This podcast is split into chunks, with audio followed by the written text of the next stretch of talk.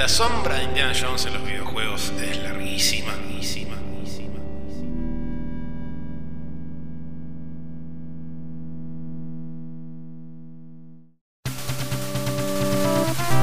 Esto es Modo Historia, un podcast para poner los videojuegos en contexto. Hablaremos del pasado sin nostalgia, de la actualidad sin noticias y tomaremos a los videojuegos como parte del mundo real. Con Guillermo Crespi, Matías Marqués y Juan Becerril. Temporada 5, episodio 13. Indiana Jones y la verdad que es hora de aflojar con eso de por qué no la filmaron.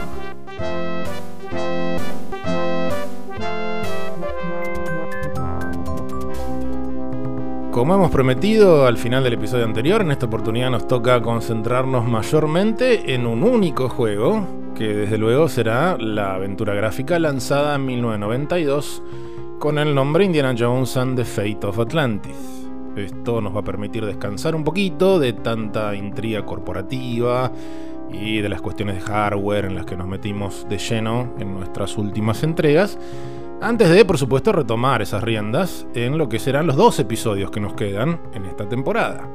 Pero también otra oportunidad que nos da esta pequeña tangente es la de sumar voces que nos puedan dar una mano a la hora de explorar los múltiples temas que se desprenden de esta conocidísima aventura gráfica del estudio LucasArts.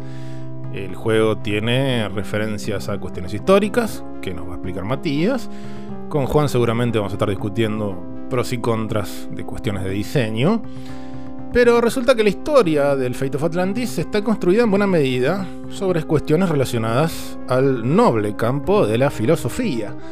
Así que en este caso tenemos el orgullo, digamos, de contar con la sabiduría de dos verdaderos titanes de la oratoria que ciertamente son del cóctel de la filosofía la aceituna más sabrosa. Un aplauso para los señores Tomás Balmaceda Juan Brothers. Bienvenidos, muchachos. Muchas gracias. Esto lo está escuchando mi abogado, básicamente, para estar tranquilos. O sea, después chequeamos, Juan, primero qué tipo de aceituna, No puedo creer. cuál es la implicancia y si es aceituna negra o verde, porque además yo creo que un poquito más de guita le podemos sacar a, los chicos. Bueno, yo quería este, recibirlos así con una cálida bienvenida. En este caso ya hemos contado con la participación de Tomás hace ya largo rato, en la segunda temporada, ya cuando estamos en plena cuarentena y demás. Y nuestro amigo también Juan Brodersen estuvo ahí participando con una grabación, ahí cuando charlamos de cuestiones de PlayStation. Se pero- agotaron los invitados y volvieron al fondo de olla. Está perfecto. Pasa, pasa Sí, con ya las no quiere venir nadie más. Viste que en todas las series, las últimas temporadas ya están como, mirá, los cachés de los actores son muy caros, empezamos a reciclar y está bien porque realmente dos filósofos estamos muertos de hambre con Juan. Y además la aceptamos- sorpresa que se van a llevar cuando se enteren que en la, toda la carrera de filosofía en ningún momento escuchás la palabra Atlántida, Atlantis, nada, ¿no? Che, igual eh, cuando lo presentaste a Juan, a Juan B2 o Juan B1, eh, él nos hizo la entrevista el día del vivo, loco. Sí, También. es verdad, es verdad, es verdad. Este, hemos contado con su pericia. Bueno, tenemos periodistas, filósofos, en fin, podemos hablar de todo con nuestros dos amigos, así que mil gracias por sumarse, muchachos. En este caso, para arrancar un poco con el asunto, ya aclaramos al final del episodio pasado, más allá de que este nuevo sea una pequeña tangente en este relato que venimos construyendo, no quiere decir que no haya unas cuantas conexiones con temas que venimos desarrollando. Algunos que vamos a aclarar ahora de entrada y otras en el cierre de este episodio. Así que ya poniendo en marcha este relato, tendremos que establecer cómo los orígenes del estudio que desarrolla y lanza este juego, o sea, LucasArts, conectan con relatos que desarrollamos en episodios previos. Y esto nos devuelve una vez más a Atari y al año 82. Fue en junio de aquel año que Atari, por entonces es su punto más alto, anunciaba un acuerdo con el estudio cinematográfico Lucasfilm, fundado obviamente por el señor George Lucas, para desarrollar videojuegos en colaboración.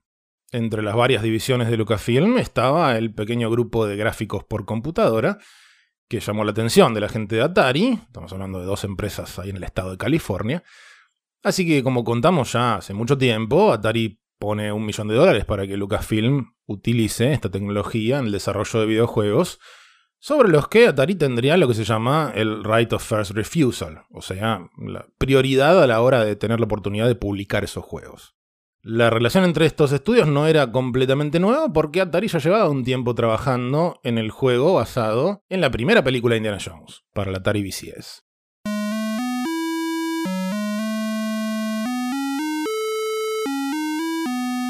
Esto era un proyecto completamente diferente que hizo que Lucasfilm tuviera que improvisar muy rápido un grupito de desarrollo de videojuegos, que al principio lo llaman sencillamente el Games Group, y esta gente se pone a desarrollar dos juegos para Atari, pero apuntando tan alto en la calidad técnica y teniendo que arrancar de cero, que estuvieron como un año solamente haciendo herramientas y haciendo pruebas. Estamos hablando de un periodo que coincide con el brutal año 83 que tuvo Atari, escuchen nuestros episodios previos. Así que en un punto se empieza a poner un poco tensa la relación entre Atari y Lucasfilm, porque bueno, Atari puso la plata y los juegos no aparecen. Hasta que allá, por enero del 84, entran al Games Group tres señores que iban a ayudar a acelerar todo este asunto. Del primero ya hablamos un poquito la vez pasada. Steve Arnold había estado en Atari a la cabeza de la división que adaptaba juegos para lanzarlos en máquinas de la competencia, una división que llamaba Atari Soft. Pero el tipo había visto que Atari no iba a salir del pozo en que se estaba hundiendo, así que renunció a fines del 83 y luego Lucasfilm Games lo puso como co-manager, situación un poquito incómoda para el manager que ya estaba liderando el grupo desde el inicio, Peter Langston. De hecho, Langston se quedaría un tiempo más y se iría. Este Steve Arnold entra con el expreso mandato de que el grupo pase a modo producción, así que se acabó el boludeo. Pero no fue el único en entrar viniendo de Atari. De hecho, otro fue el primer artista full time que tuvo Lucasfilm Games, porque estamos en la época en que de a poquito, al menos en Estados Unidos, en Japón ya se venía haciendo un poco antes, empieza a ser más común que el desarrollo completo de un juego no recaiga en una única persona, sino que tengamos un pequeño equipo con especialistas en distintas áreas. Y es así como entra en Lucasfilm un joven llamado Gary Winnick. Si le suena el nombre, Winnick sería años después codiseñador de Maniac Mansion, artista en la mayoría de los juegos de la primera época de Lucasfilm Games, e incluso supervisor del departamento de arte. En lo que vamos a contar en este episodio, Winnick no tiene casi participación, pero bueno, lo queríamos mencionar porque entra junto con Steve Arnold y porque venía de trabajar como animador en algunos juegos para el Atari 800.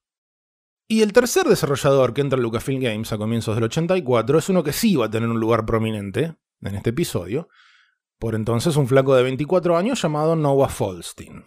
El Games Group era muy chiquito en esa época, no llegaba ni a 10 personas en ese momento. Y Falstein era el único que tenía verdadera experiencia trabajando en la industria de videojuegos. El tipo había pasado por la división de videojuegos de Milton Bradley, la empresa de juguetes, donde entre otras cosas había colaborado en un proyecto de un robotito de compañía. Les dije que estaba de moda este asunto de los robotitos en principio de los 80.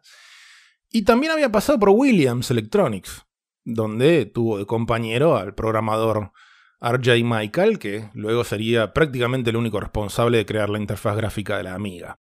Pequeño mundo donde se conocían casi todos. Así que ya con estas nuevas incorporaciones, durante el 84 Lucasfilm sigue trabajando en sus dos primeros juegos, se llamarían Ball Blazer y Rescue on Fractalus, para las computadoras de Atari y para su consola más reciente, la 5200. Los exhiben por fin a la prensa a comienzos de mayo de ese año, y anuncian que el plan era lanzarlos para sus plataformas hacia fines del 84 y poquito después también para otras máquinas de la competencia. Dos meses después de este anuncio, Warner le vende Atari a Jack Trammell. La división hogareña de Atari, consolas, computadoras y demás, queda bajo el ex CEO de Commodore.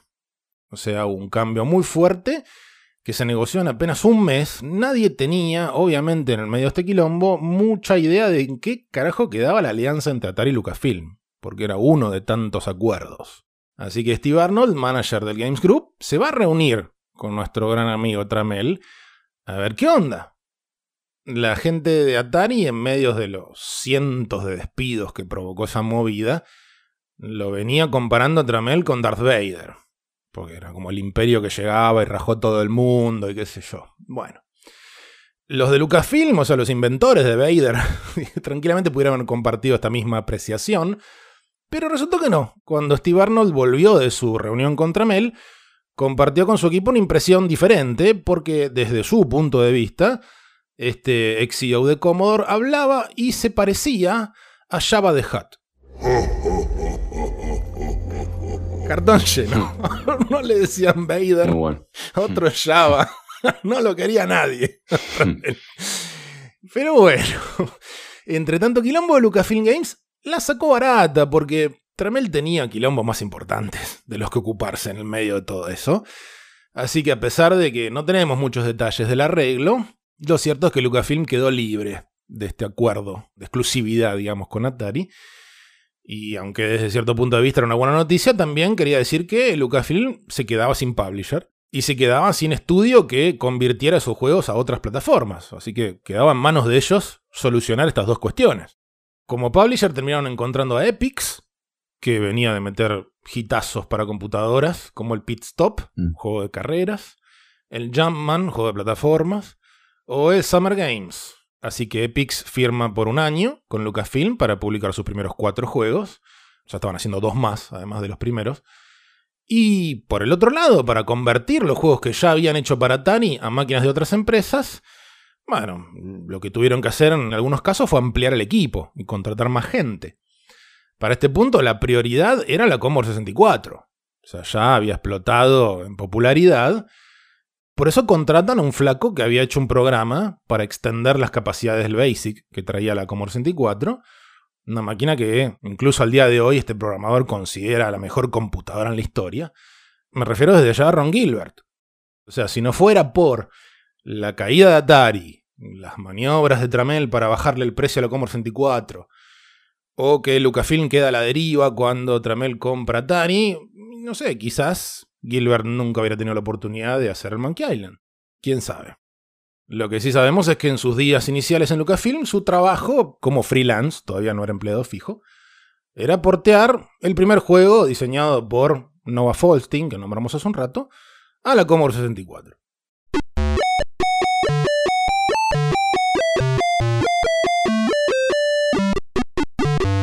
Bueno, lo que sigue lo hemos cubierto cuando hablamos justamente de Monkey Island hace años. Salen esos dos primeros juegos, después salen los siguientes que eran The Eidolon y Coronis Rift. Después se meten en simuladores de vuelo, en aventuras gráficas. De a poquito les abren la posibilidad de trabajar con propiedades intelectuales de Lucasfilm, empezando por Laberinto.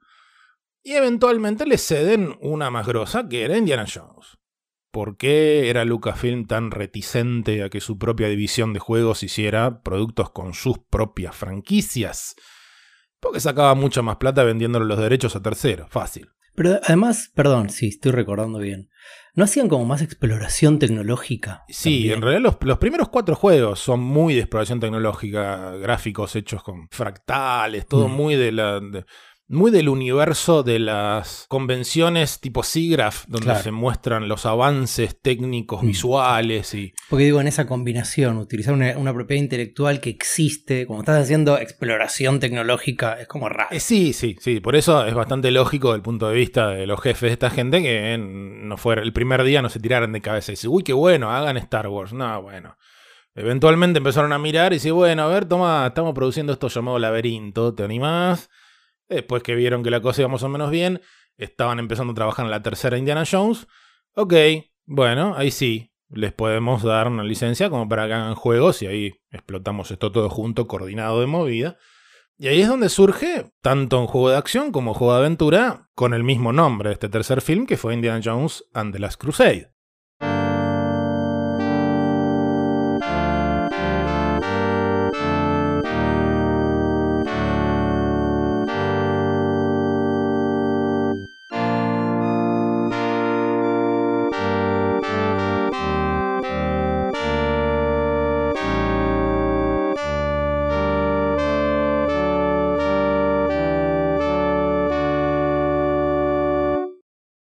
Principio, el diseñador de la aventura gráfica de las Crusade fue el antes mencionado Noah Falstein, pero en su momento contamos que teniendo una ventana demasiado corta para lanzar el juego más o menos en paralelo con la película, rápidamente decidieron que Falstein necesitaba ayuda y terminó compartiendo el diseño del juego junto con otros dos diseñadores, que fueron Gilbert, que ya había hecho Maniac Mansion con Winnick, y David Fox, que había hecho varios juegos ya. O sea, Rescue on Fractalus, Laberinto, Zack McCracken, en fin. Todo esto aún bajo el ex Atari que mencionamos hace un rato, Steve Arnold como manager. De hecho, como curiosidad, para fans de LucasArts y Lucasfilm Games. Les cuento que fue por iniciativa de este señor Steve Arnold que varios juegos de esta época del estudio tienen un personaje llamado Chuck. Por alguna razón que no me queda claro hasta dónde era chiste hasta dónde en serio. El tipo insistía, según cuentan, que le pusieran Chuck de nombre a algún personaje. De ahí que en el Maniac Mansion le dan el gusto y le ponen Chuck a una planta. No sé si alguien se acuerda, pero si uno se acerca a una planta, dice Chuck the Plant. Después aparece en el Indiana Jones. Digamos, si el villano de Monkey Island se llama LeChuck, saquen sus propias conclusiones. No sé de dónde carajo le pintó lo de Chuck, pero bueno, le dieron el gusto. Hay que esperar a que alguien haga un podcast de historia de los videojuegos, algo así, a ver si tienen la data. Sí, sí, sí. No, eso sería episodio. investigar mucho. No, la gente Pero hay- es muy no, vaga. hay gente- Para mí es el multiverso de Chuck. Es el multiverso de Chuck. A ver que hay gente con ganas, eh, que le pone garra. Sí, que labure en serio. en fin. Bueno, el experimento este de darle la licencia a Indiana Jones al grupo de Lucasfilm Games le va bien. Hay interés en hacer una secuela. El problema es que los tres diseñadores estaban ocupados. David Fox se fue a trabajar en atracciones interactivas. Ron Gilbert se puso a full con Monkey Island, el primero, en esa época. Y a Noah Falstein le dieron el honor de diseñar una aventura gráfica ideada por el mismísimo Spielberg. O sea, Holstein fue el primer diseñador en intentar llevar adelante ese monstruo llamado The Dig. Así que para cubrir el puesto vacante tuvieron una brillante idea, atención Juan, para diseñar la siguiente aventura de Indiana Jones contrataron a un guionista profesional. Ya arrancaron bien. Aprende. Arrancaron bien. Perfecto. Todo lo que necesita un buen juego, una buena historia. Todo este podcast son 75 episodios tratando de convencer a Juan de que vale la pena pagarle un guionista. Lo estoy anotando en mi, en mi máquina de escribir invisible. Estamos hablando de un señor llamado Hal Barwood. Brevemente, Barwood era parte de esa camada que había estudiado cine en la Universidad de California del Sur, compañero de George Lucas, de John Milius, toda esa camada. Y junto a un amigo y socio, un señor llamado Matthew Robbins, habían arrancado en cine escribiendo el guion de la primera película de Spielberg, Sugarland Express. Después reescribieron el guion de Encuentros con el tercer tipo. Y después, por dar otros ejemplos, hicieron una película en el 81 llamada Dragon Slayer. Una película de fantasía que tuvo la curiosidad de ser la primera película con efectos especiales del equipo de Lucasfilm, o sea, de Industrial Light and Magic, sin que fuera una producción de Lucasfilm.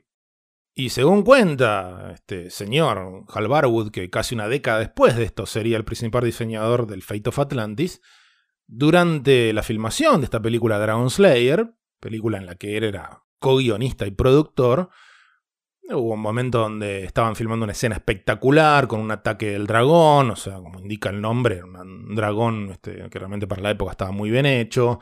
Efectos especiales, lleno de extras, luqueados de época, una locación espectacular. Y en el medio de eso, Barwood se dio cuenta de que prefería estar solo en su trailer haciendo un juego en una calculadora programable. O sea, en sus propias palabras, me di cuenta de que estaba en el negocio equivocado. Me tomó 10 años convertirme en game designer profesional. Así que te engañé, Juan. También le gustaba hacer jueguitos. No era solamente guionista. Igual no lo redime. Ya está manchado. Tiene la mancha. Tiene la marca en la espalda.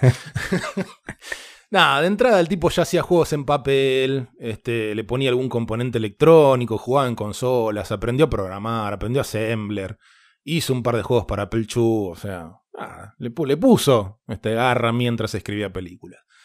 Pero bueno, no, no es que de entrada se volcó a eso, siguió colaborando algunos años con Matthew Robbins, este socio de él.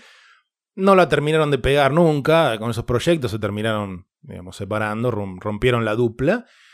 Como curiosidad, así como el futuro juego de Dig originalmente fue una idea de episodio para la serie de Spielberg Cuentos Asombrosos.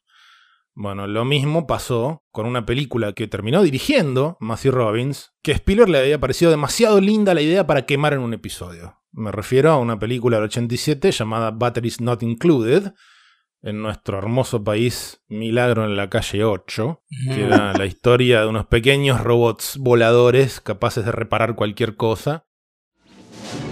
Steven Spielberg presents a Matthew Robbins film. Batteries Not Included, starring Hume Cronin and Jessica Tandy. Gran peli. Eso fue lo primero que hizo Matthew Robbins después de separarse de Barwood, así que nuestro amigo Barwood debe haber dicho, ups. Este, Era ahí, era por quedado. ahí. Era por Era ahí. por ahí. Barwood. Sí, nadie hizo mucho igual después, el amigo Robbins. Curioso la- las conexiones entre cuentos asombrosos y futuros videojuegos. Pero bueno, esta no es la historia de Matthew Robbins, sino de su ex socio Hal Barwood, que siendo amigo de George Lucas se enteraba de lo que iba pasando en Lucasfilm y cada tanto, por su interés personal, pasaba a boludear por la división de videojuegos. Así que, por fin, fue contratado en 1990, a los 50 años de edad, para diseñar el siguiente juego de aventuras de Indiana Jones. Al principio, Lucas y Spielberg le dieron a este tipo uno de los varios guiones que habían descartado para la tercera película, pero a Barwood tampoco le gustó, no en vano, lo habían rechazado ese proyecto. Así que el tipo pidió permiso para crear una historia original y se puso a buscar algún artefacto o elemento que sirviera como excusa para el argumento del juego. Las películas ya habían tenido al Arca de la Alianza, a las Piedras Sankara, al Santo Grial. O sea, buscando una mezcla entre elementos históricos con elementos místicos. Y ahí es donde a Barwood le vino bárbaro haber entrado en el periodo en que las oficinas de Lucasfilm Games estaban en el famoso Skywalker Ranch, que esté lejos de lo que uno asociaría en Argentina con un rancho, es un terrible complejo de edificios impresionante que mandó a construir Lucas en California, y cuya biblioteca de dos pisos usaban para todo tipo de investigación. Y fue precisamente allí en la biblioteca. Que entre tanto libro de historia y mitología, Barwood terminó encontrando dos opciones para la historia de su juego. Una era la leyenda del rey Arturo, pero parte del estilo de Indiana Jones implica viajar por diferentes lugares del mundo, y esa era una historia muy cerrada a las islas británicas. Así que cuando en esa investigación se encuentran con un dibujo de una posible Atlántida que tenía tres círculos concéntricos, dijeron, esto parece el mapa de un juego. Y empezó a cobrar forma el proyecto que durante un tiempo se llamaría Indiana Jones and the Key to Atlantis, o sea, la llave de Atlántida. Para fortuna de Barwood, no iba a estar solo al final con el diseño del juego, porque Noah Falstein terminó siendo la primera víctima del proyecto de Dig, que quedó empantanado y pasó a manos de otro diseñador, así que Barwood y Falstein como colaboradores pusieron manos a la obra y es hora de que hagamos lo mismo nosotros revisando paso a paso lo que sucedió con el juego Indiana Jones and the Fate of Atlantis.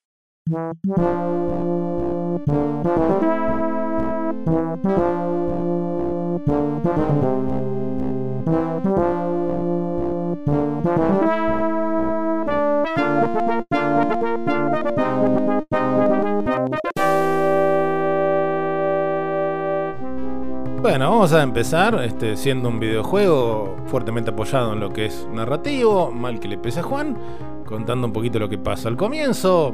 Empieza con una secuencia de títulos interactiva, muy cartoon, muy dibujo animado, bastante curiosa, con Indiana Jones cayéndose varias veces al piso.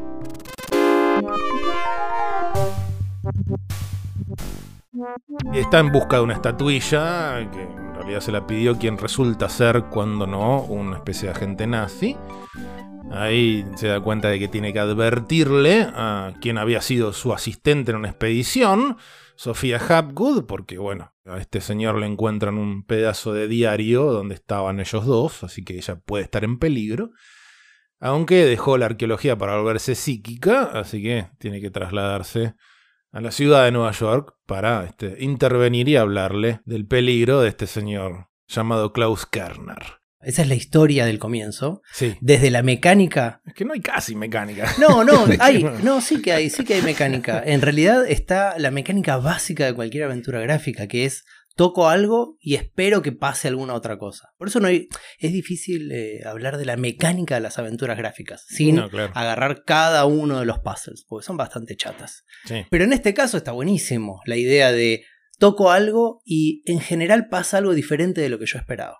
Y la, la sorpresa está como en el corazón de las mecánicas de las aventuras gráficas cuando funciona bien. Sí, pero quizás lo entretenido de la presentación de esta primera parte es que va tocando cosas y hay un gag que se va repitiendo y es siempre, de alguna manera, se rompe el piso, se cae por una escalera, se asusta, hay una trampa, entonces ves capaz cinco o seis veces en donde Indy se cae al principio te causa como extrañeza, la segunda vez te parece raro, ya la cuarta, la quinta, la sexta te reís, estás esperando que se caiga. Y acompaña también otro arte perdido en todo el mundo de los videojuegos y de las series en general, que son los títulos. Porque a, a medida que va pasando eso, vos vas viendo los nombres de cada una de las personas, que es algo que en el 92 estábamos todos acostumbrados a ver. Arrancaba una peli y tenía siete minutos Sí. densos. A veces con pantalla negra atrás, o sea. Total, total, ahí, tipo en el medio esperando qué goma hacer de tu vida. Y acá como que hay algo interesante, ¿no? Que también lo va acompañando de una manera dinámica. Eso me pareció re, re atractivo. Yo creo que está buenísimo, soy fan, ¿eh? Sos fan. Me encanta. Me parece muy bien. Sí, aparte, sumando a lo que, lo que plantean, es que la interfaz del juego es inexistente en esa primera parte. O sea, no tenés todavía los verbos y También. quilombo. Solamente es casi como una- un vistazo a- al futuro inmediato, que es tratamos de desaparecer todos los verbos, solo un puntero. Este, entonces cliqueo y pasa una sola cosa. Que igual es interesante porque yo coincido un poco con lo que recién planteaba Tomás. Eh, y sin embargo, también entiendo por qué este, todavía hoy tiene sus detractores este comienzo, porque como cuestión de tono, si te preparás frente a algo lo que supones que sería una historia, entre comillas, tradicional de Indiana Jones, esa sucesión de slapstick, digamos, va rompiendo ese límite este, constantemente, entonces más de uno dice, "Mm, qué sé yo, y empieza una tensión que creo que está en todo el juego, sobre todo si lo consideramos como una parte de una franquicia, digamos, es decir, qué lugar ocupa esto en varias historias con este personaje. Hay algo, depende de dónde venga uno, la experiencia de jugar y demás, pero que es muy loco comparado a juegos de ahora, que vos cuando mirás el juego, solamente si haces mouse over, tenés noción de que puedes interactuar con algo, pero si vos lo mirás el juego sin hacer mouse over, no se entiende qué de lo que tenés ahí es algo con lo que puedes interactuar. Y digo, en una época hoy donde los juegos, salvo excepciones, te ponen 3.000 flechas que dicen, eh, tenés que ir Sí. para acá, esto como que, nada, es algo como mucho más chato en ese sentido y más de explorar, ¿no? Sí, sí, sí, que, y que era, uno tenía incorporado como jugador de este tipo de juegos el, el barrido de mouse. Era Mm. como que cada pantalla, el pa- Claro. barro todo. Porque tantas veces te quedabas trabado porque no se te había ocurrido cliquear sobre algo. No, y además yo era chico y me acuerdo que era mirar como casi hasta sa- salirte de foco porque te parecía que había algo como un brillito, como una cosita que cambiaba y a veces, nada, los monitores en esa época, yo entendí un poco, eh, Juan Bro, que nos tiraste un poco de bronca, dijiste, bueno, los que venimos de otros juegos, como que nosotros estamos viniendo de una ultratumba y vos venís del futuro, te lo dejo pasar, pero los que venimos de ultratumba y teníamos unos monitores que supongo que ah, consumían la, la- la energía que hoy sirve para iluminar la ciudad de Neuquén, era muy difícil porque también, digamos, cuando uno ve el gameplay hoy, la, la- la calidad de la pantalla no se compara con la calidad de la pantalla de, yo por lo menos de mediados de los 90, finales de los 90, que era realmente, bueno, ponerle mucha onda. No, Sí, no, y encima no. el Pixel Hunt era real, porque ni siquiera era que estuve acá como un boludo buscando. Había juegos que de verdad era un pixel. No hace falta que, no, que no nos alejemos mucho, vamos al Indiana Jones 3, o sea, al anterior. Estás en la biblioteca y literalmente son 200.000 lomos de libros chiquititos Ahí va. que vos pasas el mouse y dice libros, libros, libros, libros, libros, y en un momento libro, o sea, desaparece la S. Y dices, ah, este es distinto. Hijo, hay que matarlos a todos. en el Full Throttle había algo también, en una pared de piedras, que había encontrar un píxel. No- no creo que haya ninguna coincidencia entre que todos los que estamos acá, salvo Brothersen, estamos usando anteojos, que eran los que jugábamos con monitor. No, no, no, no, no, para, voy a hacer un juicio a Lucas catódicos. me voy a quedar con un edificio. Pará, pará, pará. Yo tuve 480, tuve 386, jugué Wolfenstein 3D. Lo que digo Ahí es. está, mira, ahí se Eh, hacía el Exacto. ahí está. No, Se no, no, por eso, pero digo que eh, lo hemos hablado, Guille, que el tema de las aventuras gráficas, yo tengo un amigo, por ejemplo, que era fanático cuando era chico y todos estos los jugó y demás. Yo nunca conecté con este tipo de juegos, pero Sí. por esta cuestión personal de los juegos con los que te cruzabas también en, en la época. hablar. Era- eran de nicho. Y no nos dábamos cuenta que era un nicho porque era muy poco lo que jugaba en PC. Claro. Años después, cuando creció mucho la gente que jugaba PC, la gente que jugaba aventuras gráficas no creció. Claro. O sea, sigue siendo los mismos 500. Entonces, ahí es donde se dio cuenta que en realidad eran pocos los números. Pero bueno, estamos en el comienzo del juego donde nos enteramos de esta señorita Sofía que está dando una charla sobre la Atlántida y plantea el misterio de qué le pasó a esta ciudad, que se hundió, que según ella la crearon los espíritus, hiper avanzada la ciudad, este, y ella misma está en contacto con un espíritu llamado Nura Sal, y yo qué sé, y bueno. Ahí viene este fiel a protagonista de aventura gráfica, este, uno es una mezcla de cleptómano y forro directamente porque le, rompes la. o sea, le- no puedes esperar a que termine. Tenés que cagarle la presentación a la mina. Básicamente, arruinarle todo frente al público. Porque no puedes esperar, básicamente. Juan Bro recién dijo que buscar eh, ese, ese acto de hacer el pixel hunt es como una exploración. Y un- una aventura gráfica es un juego de exploración, básicamente. Solamente que los elementos son diferentes, no siempre es un mapa. Vos estás explorando eh, qué es lo que funciona, qué es lo que podés mover, qué es lo que con lo que podés interaccionar en distintas habitaciones. Y después estás explorando las posibles combinaciones entre los elementos esos. O sea, siempre es un juego de exploración.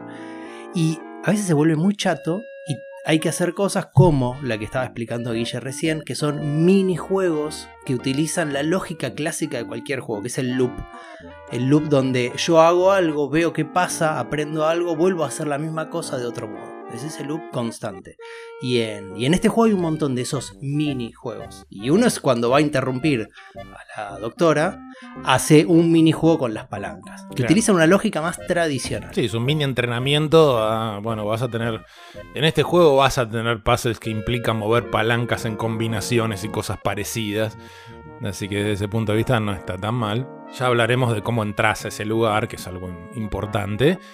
No estoy queriendo empujar las cosas para el lado narrativo. Lo cierto es que la parte interactiva de este juego, esta primera parte, es bastante poca. No, no es raro que esté diseñado por un guionista tiene muchas cosas que presentar. Entonces trata de buscarle la vuelta para que sea interactivo.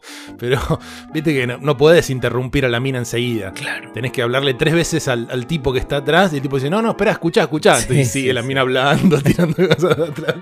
Porque además está súper entretenido y de golpe Indy le dice, ¿no querés ir a leer el diario? Sí, ah, bueno, sí. Trabajo para leer No, no, el diario. y le pregunta, ¿no te gusta la lectura? Sí, es un hobby mío. Ah, ¿no querés el diario? Toma. ¿Por qué no lo querías hace un rato? Eh, porque había que aprender sobre la Atlántida y cosas por el estilo.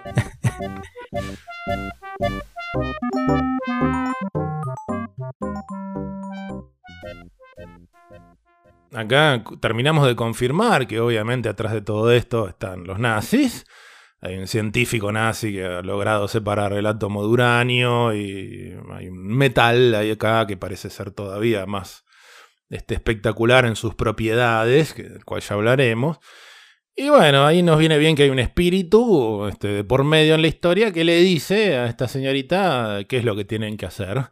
Porque le dice, bueno, este asunto tiene que ver con encontrar el diálogo perdido de Platón. Le dice ella, mira al cielo y dice, estoy recibiendo una señal, me está diciendo el espíritu que encontremos el diálogo perdido de Platón. A ver, acá es donde requerimos la asistencia de nuestros invitados porque sabemos que Platón inventa la idea de la Atlántida. Hasta ahora no tenemos ningún tipo de evidencia de que eso sea efectivamente una cuestión histórica. Se dice que no hay menciones de la Atlántida antes de los famosos diálogos de Platón. Estamos hablando de una mítica isla, isla de Atlas, podríamos decirle, donde había un imperio naval que dominaba un territorio impresionante. Pero bueno, este nos serviría ya que el asunto que hicieron Barwood y Falstein tenía mucho que ver con tratar de hacer este juego de equilibrio entre algunas cuestiones históricas y otras inventadas. ¿Quién era este señor Platón? ¿Qué es lo que dijo de Atlántida? ¿De dónde viene todo este tema? ¿Cómo nos pueden iluminar con respecto a estas cuestiones? Bueno, yo voy a arrancar haciendo el disclaimer eh, que seguramente Juan también tiene en la cabeza. No, y es que, bueno, las personas que estudiamos filosofía tuvimos un montón de ramas y un montón de cosas. En mi caso particular, ya dijimos en chiste, pero es cierto, Juan es más joven, yo hice filosofía antigua hace más de 20 años. O sea que hay algo ahí que puede Platón pasar. estaba vivo todavía. Estaba más o menos vivo Platón. Pero bueno, seguro, seguro, seguro, seguro que alguna vez escucharon hablar de Platón. Está esta especie de, de- de- de trío fantástico que era Sócrates, Platón y Aristóteles. Del Sócrates conocemos muchas historias de varios autores. No hay nada escrito por él porque él justamente desechaba o desdeñaba la idea de la, de la escritura. Le parecía que la escritura era una maldición del- de los dioses, no le parecía algo bueno. Para una refe a la década del 90, la década que vamos a odiar, Carlos Saúl Menem sí dijo Ah. que había leído las obras completas de Sócrates, así que lo dejamos para ese momento. Pero bueno, más allá de que realmente digo, supongo que con Aristóteles, eh, quizás podemos ponerlo también ahí a, a- a Tomás de Aquino, em, Platón es uno de los filósofos que realmente em, constituye eh, lo que hoy conocemos como, como filosofía y donde aparecen temáticas y discusiones que dan forma a Occidente. Y eso posta no es ser exagerado.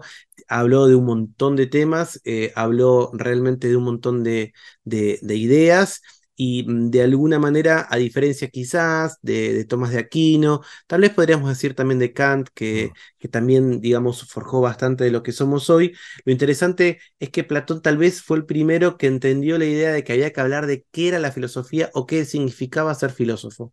En general, la gran doctrina platónica que está dando vueltas es esta idea de que el mundo al que accedemos en este momento, el mundo de los sentidos, es un mundo defectuoso. Hmm. Las cosas lindas que vemos, las cosas justas que vemos, las cosas que eh, justamente nos llegan por los, por los sentidos, tienen errores. Y que existe otro reino que es diferente al que accedemos con los sentidos, que ahí estaría justamente poblado por unas entidades, a veces se las llama ideas, a veces se las llama formas, que tienen la característica de ser eternas, inmutables, y que de alguna manera las, las cosas que percibimos en esta realidad mantienen algún tipo de vínculo, ¿no? Pero a partir de esa idea metafísica, esa idea que habla de la naturaleza de la realidad, es interesante que Platón, que era parte de la clase alta Mm. de la polis, que era justamente un ciudadano guitudo, ateniense, de alto estatus, define también un montón de cuestiones éticas.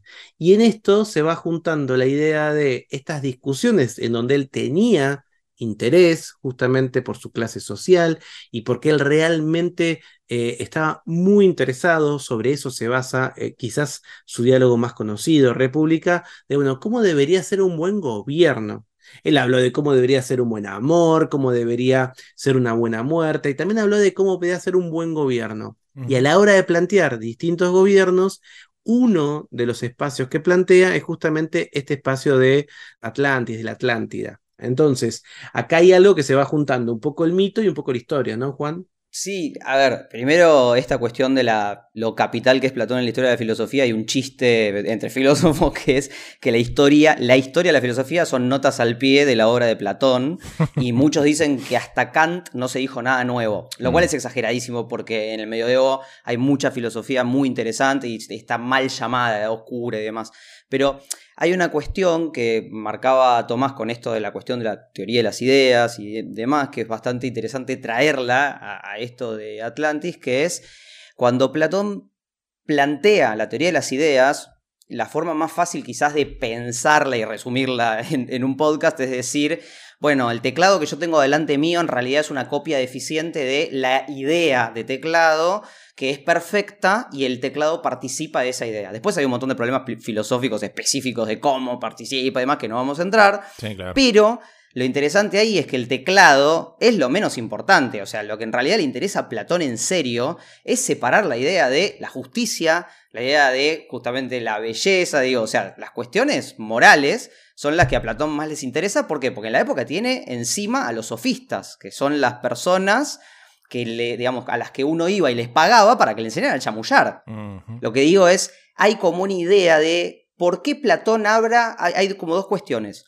Una, ¿por qué Platón habla de esta, de, de- de Atlántida, de Atlantis, por un lado? Y segundo, ¿qué puede tomar uno de lo que dice Platón de Atlántida? Porque cuando uno estudia a Platón, uno sabe que está leyendo lo que, digamos, los diálogos que tienen quizás mucha ficción también en el Claro. medio. De hecho, por eso lo que sabemos de Sócrates lo, sabemos solo por Platón. Pero primero, que lo hablamos con Tomás antes de la grabación, es qué le puede pedir uno a los textos a nivel rigor, a nivel histórico. Primero eso. O sea, son muy pocos los estudiosos que dicen, che, Atlántida existió. Sí, digamos, claro. ¿no? O sea, eh, hay como una cuestión de, no, Atlántida es un lugar en la filosofía de Platón. Y ese lugar, para cerrar la idea que, que abrí hace un rato, es, así como Platón separa la idea de la justicia, se la lleva a otro lado para que no se la manoseen los sofistas, él pone en Atlantis esta sociedad ideal, digamos, diciendo, bueno, esto se puede ahí. Platón había hecho viajes a este, Sicilia, tuvo experiencias frustradas de comunidades políticas. Entonces, bueno, la idea de una isla, algo insular, separado, es casi como la representación física de la teoría de las ideas. Y de alguna manera, nosotros estamos hablando acá de diálogos de Platón, porque también es interesante ese formato de cómo Platón creía que eran estos textos que nosotros sospechamos que son exotéricos, es decir, Mm. que son textos que tienen un valor por fuera de, las, de la escuela platónica, es decir, que está pensado para gente como nosotros, que quizás no estudiábamos con él. Entonces, el 99% de su obra son diálogos, pero en general lo que aparece ahí en esos diálogos tienen que ver con justamente un formato que no es estrictamente teatral, sino una especie de mundo ficticio en donde en general hay personas distintas que van compartiendo ideas, opiniones. Es un formato muy interesante porque lo vas viendo como estas conversaciones, justamente en donde te cuesta saber, bueno, cuál es la opinión real de Platón, porque él Claro. hace dialogar a muchas personas. Y cuando tiene que pensar, por ejemplo, acerca de cómo sería el funcionamiento de la República, en principio sospechamos que habría, en principio, el proyecto de, además de República, de tres grandes diálogos. Timeo, Mm. del cual tenemos eh, el diálogo completo, Critias, del que hay 15 páginas y que se interrumpe de manera totalmente abrupta, así que no sabemos qué pasó ahí.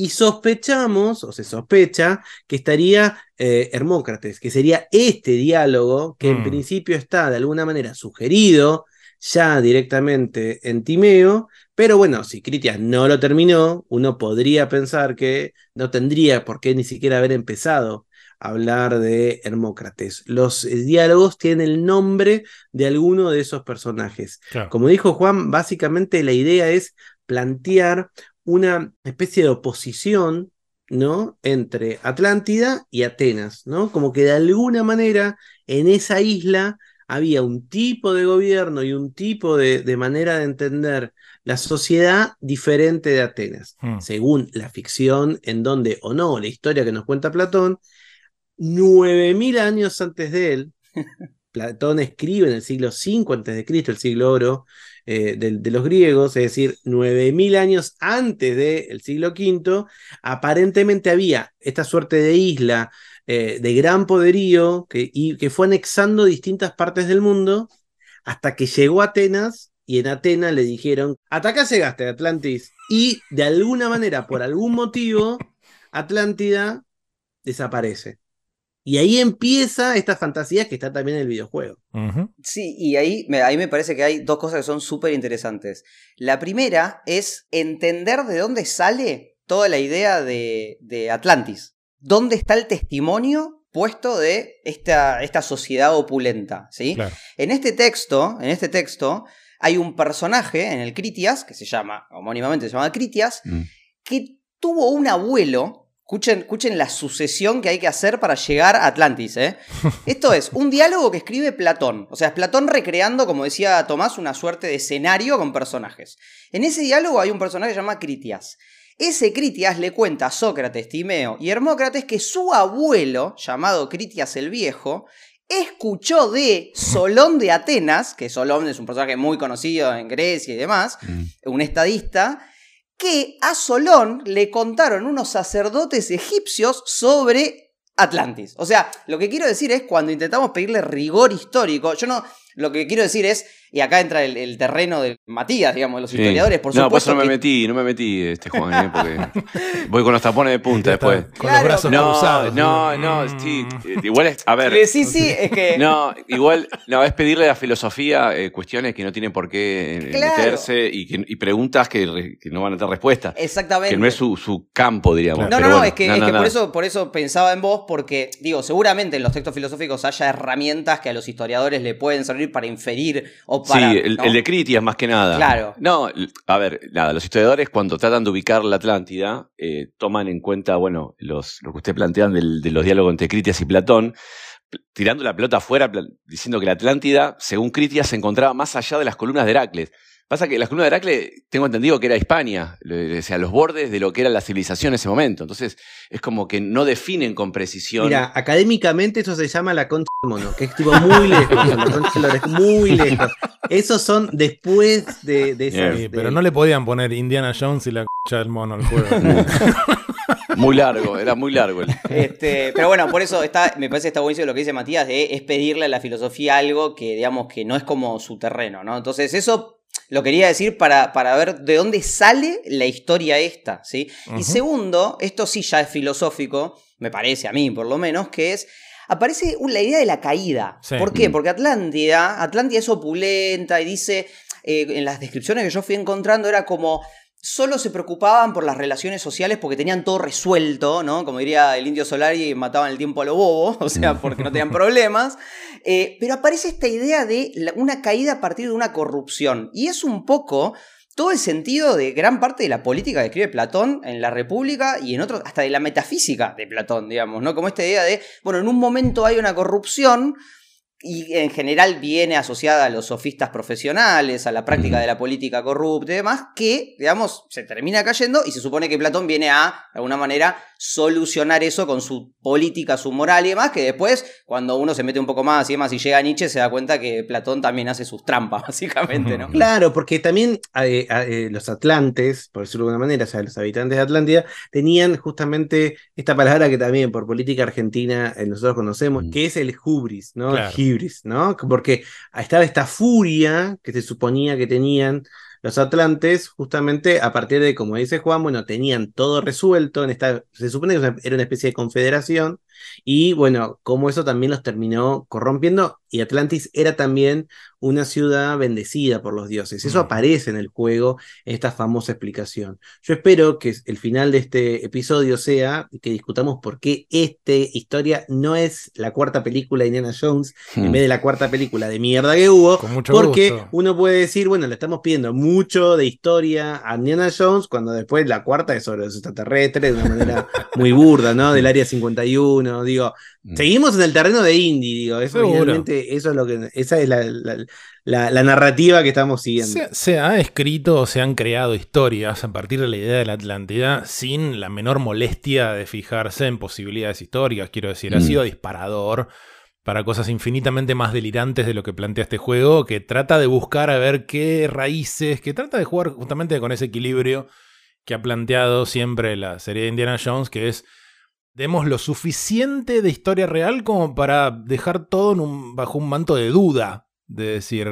hasta dónde llega lo mítico, hasta dónde llega, o sea, fue realmente así esto. Y recordemos de vuelta, 1992, no podías googlearlo. Entonces después Efectivamente. capaz ibas a la biblioteca de tu ciudad, capaz hablabas con alguien, capaz te daban ganas de saber eh, qué era lo que decía Platón. Digo, también hay, una, hay, hay, hay un costado ahí eh, súper interesante, porque realmente las 500 personas, como dice Guille, que jugaban aventura gráfica, bueno, finalmente a, esas le- le- les, les encendías una chispita, ¿no? Y eso supongo que es súper valioso. Sí. Sí, también para, re- para vincularlo con la filosofía, acá ya no con la historia, la filosofía griega, el famoso amor por la sabiduría y demás, es una curiosidad constante, o sea, es Sí, claro. tu- no solo dudar de todo, sino eh, tratar de conocer el, el- todo lo que tenés, eh, el mundo, digamos, ¿no? Y de repente vos tenés tratados de astronomía, digo, Aristóteles escribió tratados de astronomía solo con el ojo, mirando, observando y, y explicando, describiendo, y de repente aparece el océano como algo que tenés al lado y que es quizás más desconocido que lo que tenés arriba tuyo, ¿no? Sí, Entonces, me parece que también hay una cosa ahí en la filosofía de tratar de desen- desentrañar lo que tenés adelante y explicarlo. Y esto hace mucho, digamos, es muy consonante con el juego, si se quiere, ¿no? Con la exploración. Sí, sin duda. Igual yo me llevo mal con Platón porque quería eliminar o mandar lejos a los artistas y esas Ah. cosas, viejo. Pero quería que Ah, sí. la república ideal, el rey era un filósofo. Claro, filósofo ¿vieron? rey. Clarísimo. Con razón lo están defendiendo ustedes dos. Hay algo que quería decir para cerrar, que no tiene que ver con Platón, pero sí con Aristóteles, que en el juego aparece el texto de Hermócrates Sí. y dice, lo tengo, lo tengo acá porque me lo guardé porque me parecía interesante, que es, el original griego se perdió, entonces usé una traducción arábiga y no sé qué. Mm. Bueno, eso Eso es lo que pasó con Aristóteles. Los Claro. textos de Aristóteles heavy, la política, la Sí, sí, metafísica, sí. estuvieron Vinieron, perdidos. sí, por Islam. Sí, Exacto. y llegaron a Occidente por Islam, claro. Exacto, Sí, por sí. Avicena, Averroes, Sí, todos los filósofos, digamos, de Medio Oriente. Sí. Digo, eso es interesante porque eso es algo, sí, es una referencia a Aristóteles absoluta, que bueno, el nombre de la rosa la retoma y demás, ¿no? Pero Mm. es Aristóteles puro eso. Sí, le, le metieron laburo de investigación al juego interesante. Este, por ahí uno lo que ve en el juego son pinceladas, porque digamos, no es que se cebaron y de pronto es todo un, maremoto de datos y cosas y teorías y yo qué sé, es como lo mínimo indispensable. Pero hay lectura atrás, incluso está. Nosotros hablamos hace tiempo de, de la serie Gabriel Knight, que yo mencionaba que tenía la particularidad que en los manuales de esos juegos tenían una bibliografía que, que te mostraba lo que la mina había laburado este, con una idea muy parecida, es decir, tomar lo suficiente de historia real y mezclarlo con cuestiones sobrenaturales. En ese sentido estaban como bastante cercanas estos dos universos ficcionales.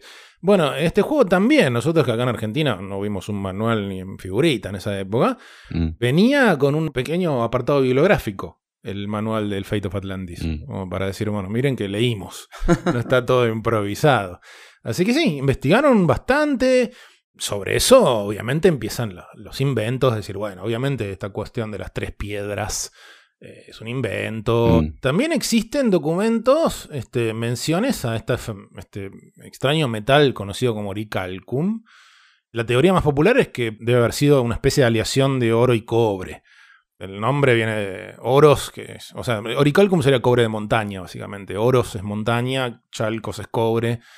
Lo tenían como un- una aleación este, muy valiosa, según lo que aparece en documentos. Y bueno, de ahí lo lee esta gente y dice, uh, listo, aleación valiosa, este, mm, ciudad perdida que parece que era hiper avanzada, listo, lo convertimos en una especie de combustible mágico que viene en forma de cuentas o de perlas, que eso también por supuesto es un invento de ellos, y que es capaz de, no sé, animar este, cualquier tipo de mecanismo, robot o lo que fuera, que lo vemos durante todo el juego. Pero sí, lo- lo- digamos, la, la explosión de, de- de- del mito de Atlántida como, no sé, se ha usado como sociedad utópica, como mm, fábula moral, como decía Juan de... ¿Cuántas historias tenemos en mitos y en religiones de ciudades que son castigadas por su arrogancia, Mm. este, porque bueno, lo que dicen ahí es como que bueno, hubo un castigo por parte, creo que había sido Posidón, este, pero no sabemos cuál fue el castigo, pero en todos los, todas las historias de Atlántida, Atlántida era una absoluta maravilla, pero desaparece en cuestión de un día. Así que bueno, sí, estamos hablando de cuestiones que, que han este, partido de, fuentes que tienen que ver con la filosofía y que luego la ficción, obviamente, con la idea de un lugar maravilloso, increíblemente adelantado a su época, que desapareció un día para el otro y está gritando misterio, es obvio que ha ejercido una fascinación para cualquiera que le interese la ficción. Después hay, hay un libro en particular de fines del, siglo XIX, un libro llamado Atlantis, el mundo antediluviano, un autor llamado Ignatius Donnelly, donde estalló esta idea de listo, vamos con la sociedad hiperavanzada este, que hasta adaptó Disney, digo, bueno, no faltó nadie. También hay algo con los tiempos que corren, podemos hacer alguna analogía, pero muy infantil respecto de apuntar a una sociedad sin conflicto. Eso Sí, aparece, claro. como que aparece siempre en estas ideas que son casi hasta antifilosóficas, porque la filosofía viene a plantear más preguntas que respuestas y en todo caso a problematizar. Y de repente es como, bueno, hubo una civilización perfecta y falló, ¿no? Eh, entonces, como, como que hay una, una medio infantilización de lo que es la política, la vida en comunidad, que es permanente conflicto, ¿no? Sí, absolutamente.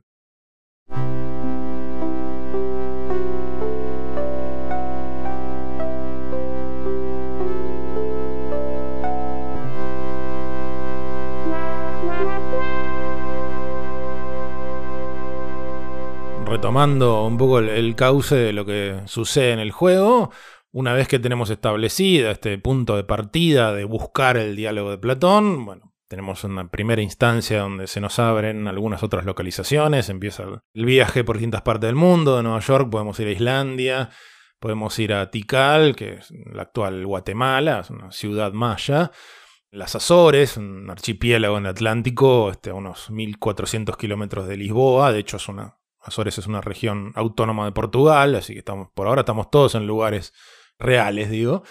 Todo este asunto ya sosteniendo un poco esta creencia europea, digamos, tanto que hemos hablado más de estas cuestiones, de que eh, civilizaciones como los mayas o como los aztecas no pueden haber construido todo eso solos, sino Mm. que tiene que haber habido alguna otra civilización avanzada que lo hizo por ellos. Sí. digamos. El juego está un poco apoyando eso con la idea esa de este templo espectacular, ah, fueron los de Atlántida que fundaron colonias y acá te dejaron esto. No pueden haber sido estos tipos Mm. este, que mascaban hojas de coca y yo qué sé. Sí, un, un juego bastante eurocentrista. ¿Y qué va a hacer? eh, Es Indiana Jones, loco, es el que le afana las cosas. sí. Es como el meme ese, pertenece a un museo del país donde lo encontraste, ¿no? Eh. Mm. Claro. Es más, ¿dónde está el diálogo perdido de Platón? En la universidad donde labura Indiana Jones. Al lado de la máscara de Tutankamón. Claro, estaba ahí Eh. al lado. Sí. Así que bueno, en este punto es donde se abre lo más complejo del juego, que son tres caminos distintos. Esto fue una idea de Noah Falstein, o sea, del que venía, de los dos diseñadores, del que más venía del palo de justamente de los videojuegos y que había trabajado en, el Indiana Jones and the Last Crusade. Y le habían llegado quejas de la gente que disfrutaba, por ejemplo, los puzzles de aquel otro juego de Indiana Jones, pero no tanto las peleas. O disfrutaba más las peleas que los puzzles y cosas por el estilo. Así que acá es donde Falstein tira la idea de, che, ¿por qué no, en lugar de hacer una mezcla de todo eso, ¿por qué no hacemos como tres caminos distintos que sean como estilos de juego diferentes? Es siempre la peor idea. Siempre la peor, Siempre idea. la peor idea. Después la tuvo que resolver, pobre, te cuento porque después a Falstein lo rajan en el 92 Está y queda bien. el pobre Barwood implementando todo eso y el juego tarda dos años en Está bien que lo hayan rajado. Así que. Ah, porque el tipo dijo, y porque lo podemos hacer, lo hacemos más largo, pero sin multiplicar demasiado los assets, planteó el tipo. Y bueno, algo de eso hay. Pero bueno, todo eso tardó. Digamos, un juego que tardó muchísimo. En el medio sale el Monkey 1, el Monkey 2. No, no. Pero digo, más, antes. más allá del juego, en todos los órdenes de la vida, hay un montón de opciones. Hagamos todas. Pésima idea. Déjate de joder. Bueno, eh, Barwood accedió un poco reticente porque se imaginó que era más laburo. Cuestiones que vienen de estas sugerencias que tiran estos diseñadores, ¿viste? Tiran la piedra, esconden la mano. Clásico. La idea original, según dicen, esto lo encontré en un par de lugares, pero nunca fuentes, así que no estoy 100% seguro de que haya sido así. Tiene sentido igual. Parece que la idea original era que el camino, digamos, que vos tomás, que son el camino en equipo, compartir el viaje entero con este personaje de Sofía. La otra opción es el camino del ingenio, donde tu personaje está solo y en teoría es un poco más difícil. Digo en teoría porque es muy personal esto de que sea difícil o fácil. Tienen más pasos para resolver, digamos, los puzzles. Y después está el camino de los puños. El de los puños, obviamente, es el que privilegia este, rosquearse con los nazis en lugar de andar deduciendo cómo se hace tal o cual cosa. Parece que la idea original era que esos caminos estuvieran determinados según cómo vos resolves el primer puzzle del juego, que es entrar al teatro donde está Sofía dando su conferencia. Porque de hecho hay tres formas de entrar. O sea, lo que puedes hacer es correr un montón de cajas y mandarte por una apertura que hay en el fondo. Podés convencer con los diálogos correctos al matón gigante que está ahí en la entrada. O podés pegarle. Y calculo que la opción para pegarle es déjame entrar simio, ¿no? Porque estoy mirando las opciones. ¿Cómo sabía? sí, eso era una mecánica que ya estaba en el anterior juego. En el anterior juego vos tenías varias peleas. De hecho está casi igual. Digamos, el, estilo de juego se controla igual con el pad numérico. Le agregan la función de mouse, que no ayuda mucho honestamente. No le pusieron mucho amor esa parte. Pero está bien, es razonable si vos estás pensando de cómo llevar a mecánicas una IP. Ok, Indiana Jones implica viajar por el mundo, implica deducir cosas y también implica cada tanto rosquearse con alguien. Entonces, no, está tan, no es raro que uno le busque la vuelta. No lo resolvieron de la forma más elegante, podríamos decir. Pero bueno, hay quienes disfrutaron más eso que otra cosa. Y parece que la idea original era que según uno resolviera eso, el juego te iba a mandar por uno de esos caminos. Hoy pensaríamos que si este juego se hiciera hoy, quizás te hubieran dicho, no, hay un algoritmo de inteligencia artificial que a partir de tu conducta y tus decisiones te va a elegir cuál es el mejor, ¿viste? Porque El digo, algoritmo dijo, lo que hagaste a trompadas al tipo, Ya, ya. beligerante, vas por acá. Ese es el algoritmo.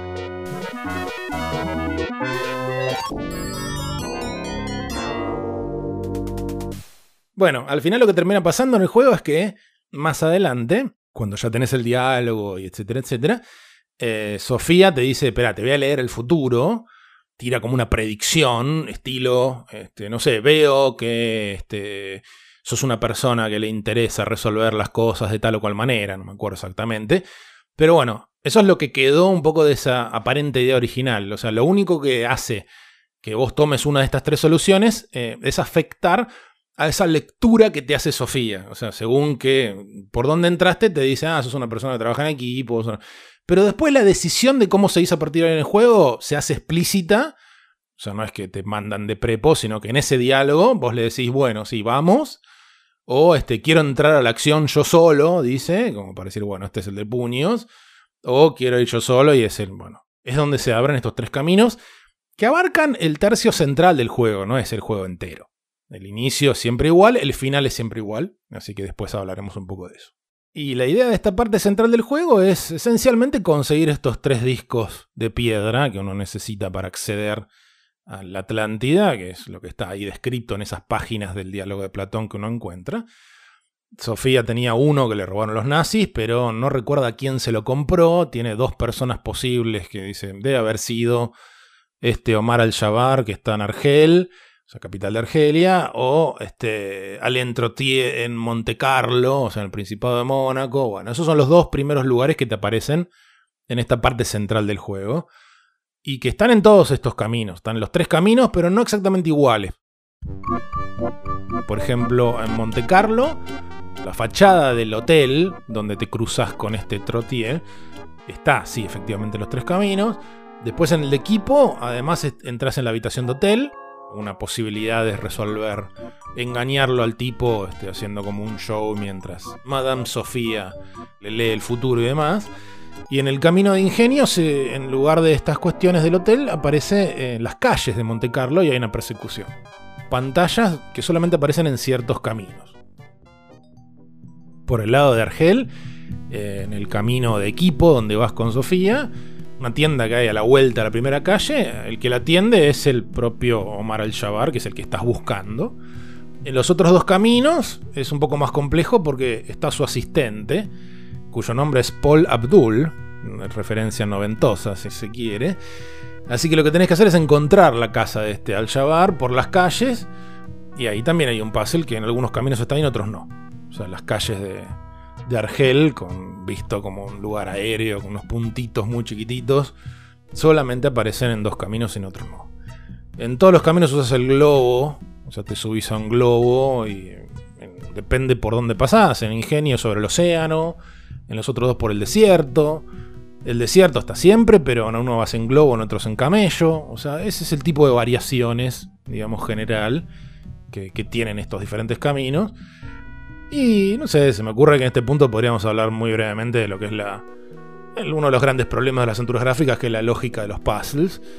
Personalmente considero que es bastante razonable, no hay mucho delirio, francamente, en el juego a la hora de resolver estos obstáculos. Tampoco me parece que haya mucha imaginación, honestamente. O sea, me parece que el, juego no se destaca por los puzzles.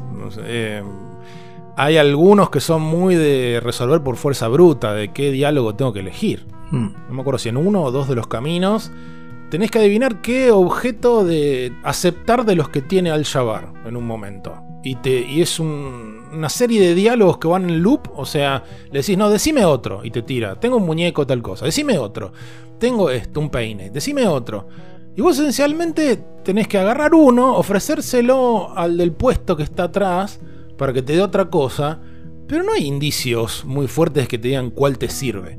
El único indicio es la respuesta que te da el de la tienda, que te dice, no me gusta ese color, entonces tenés que probar con otro. Hmm. Pues un embole. Para mí, lo que, lo que diferencia un buen puzzle de un mal puzzle en ese, en ese tipo de estructura es cuán sutil es la pista que te dan. Sí, claro que sí. Porque hay, hay miles de combinaciones.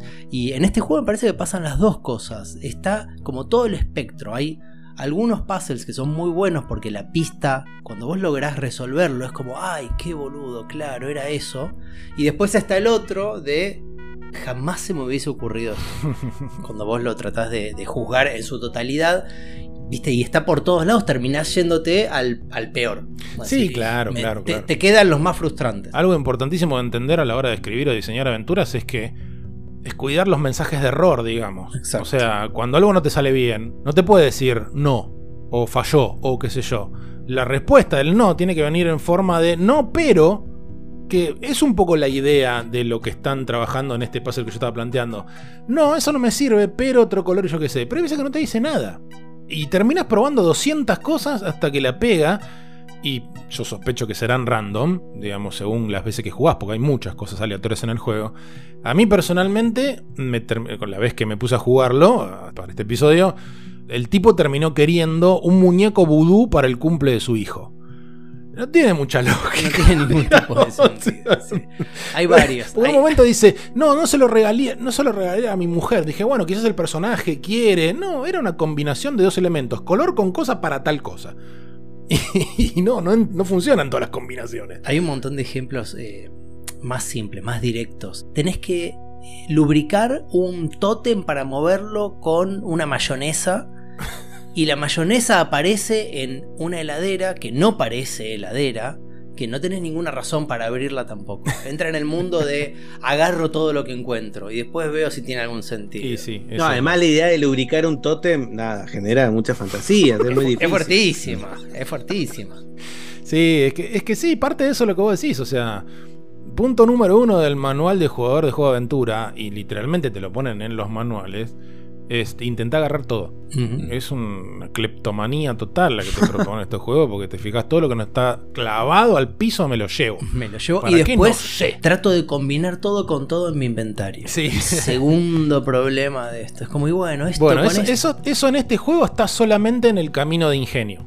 O sea, creo que no hay puzzles de combinación de objetos, salvo en ese camino, quizás en la inteligencia de que ese tipo de cosas son para hardcore, digamos. más lógicas.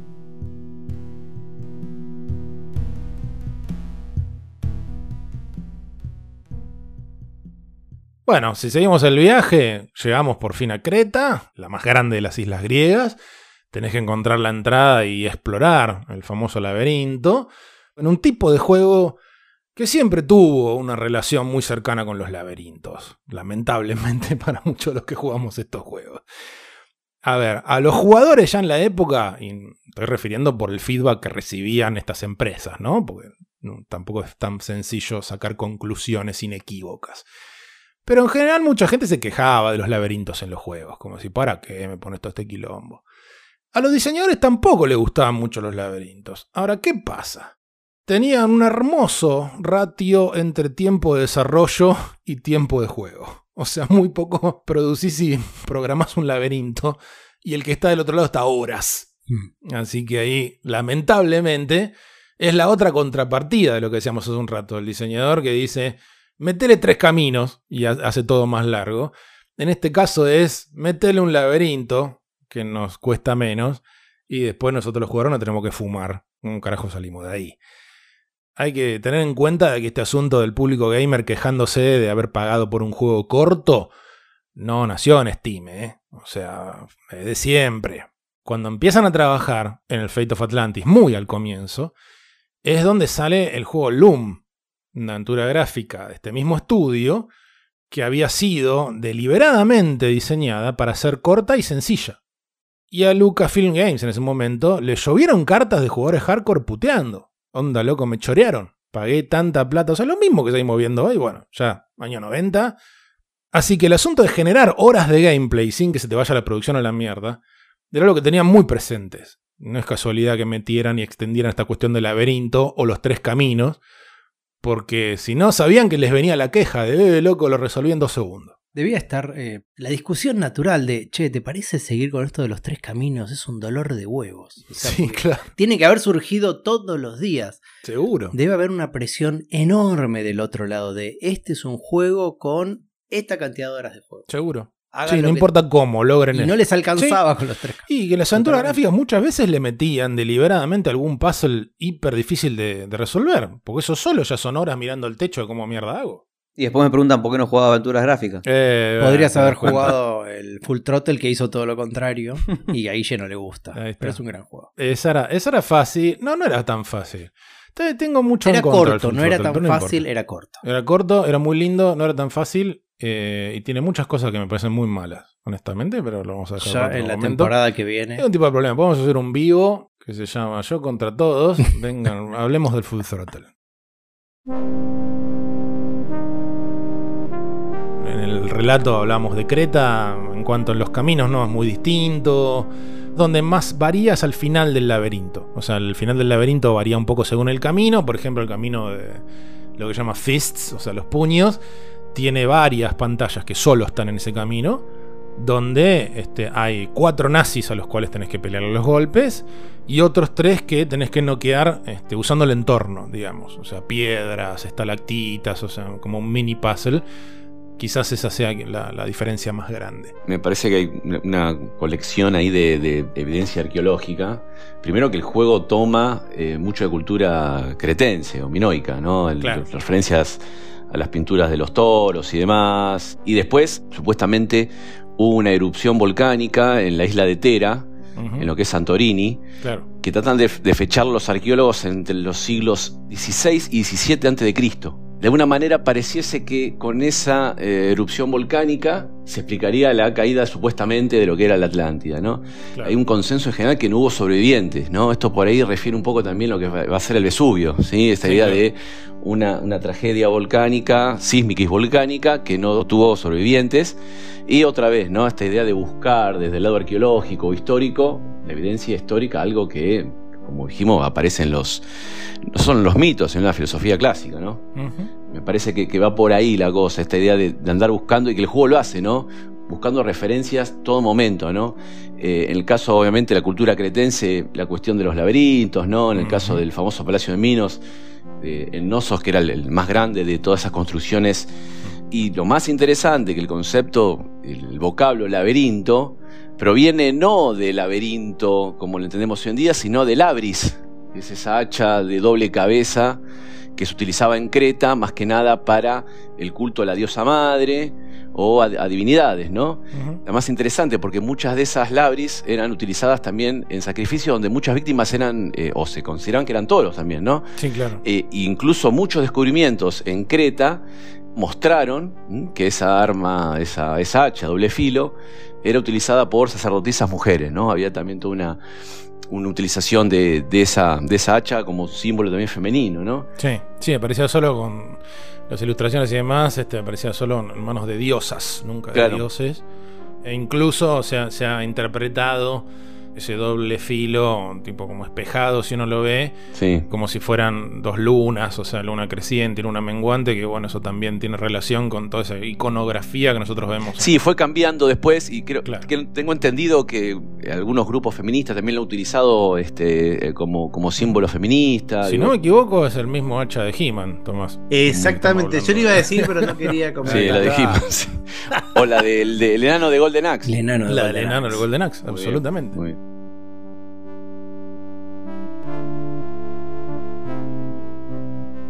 Después sí hay algunas pocas zonas que solamente aparecen en ciertos caminos. O sea, hay un submarino en el juego que vos podés explorar en dos de los caminos, con diferentes puzzles y demás, y en el tercero no. O sea, solamente está en el camino de equipo y de ingenio.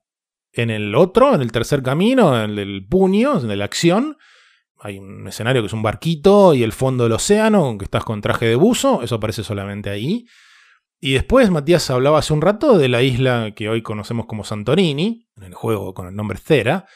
Esa aparece en el juego en dos de los caminos. Es muy cortito, son un par de pantallas nada más.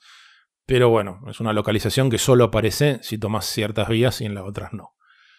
De cualquier manera, creo yo, tengo yo la- la impresión, no sé qué opinan, que en general se suele tomar como una especie de camino canónico el que vos estás con Sofía. Sofía es un personaje este, muy a tono con muchos personajes femeninos en las películas de Indiana Jones. Me parece que particularmente con la pobre Willie Scott de la segunda película.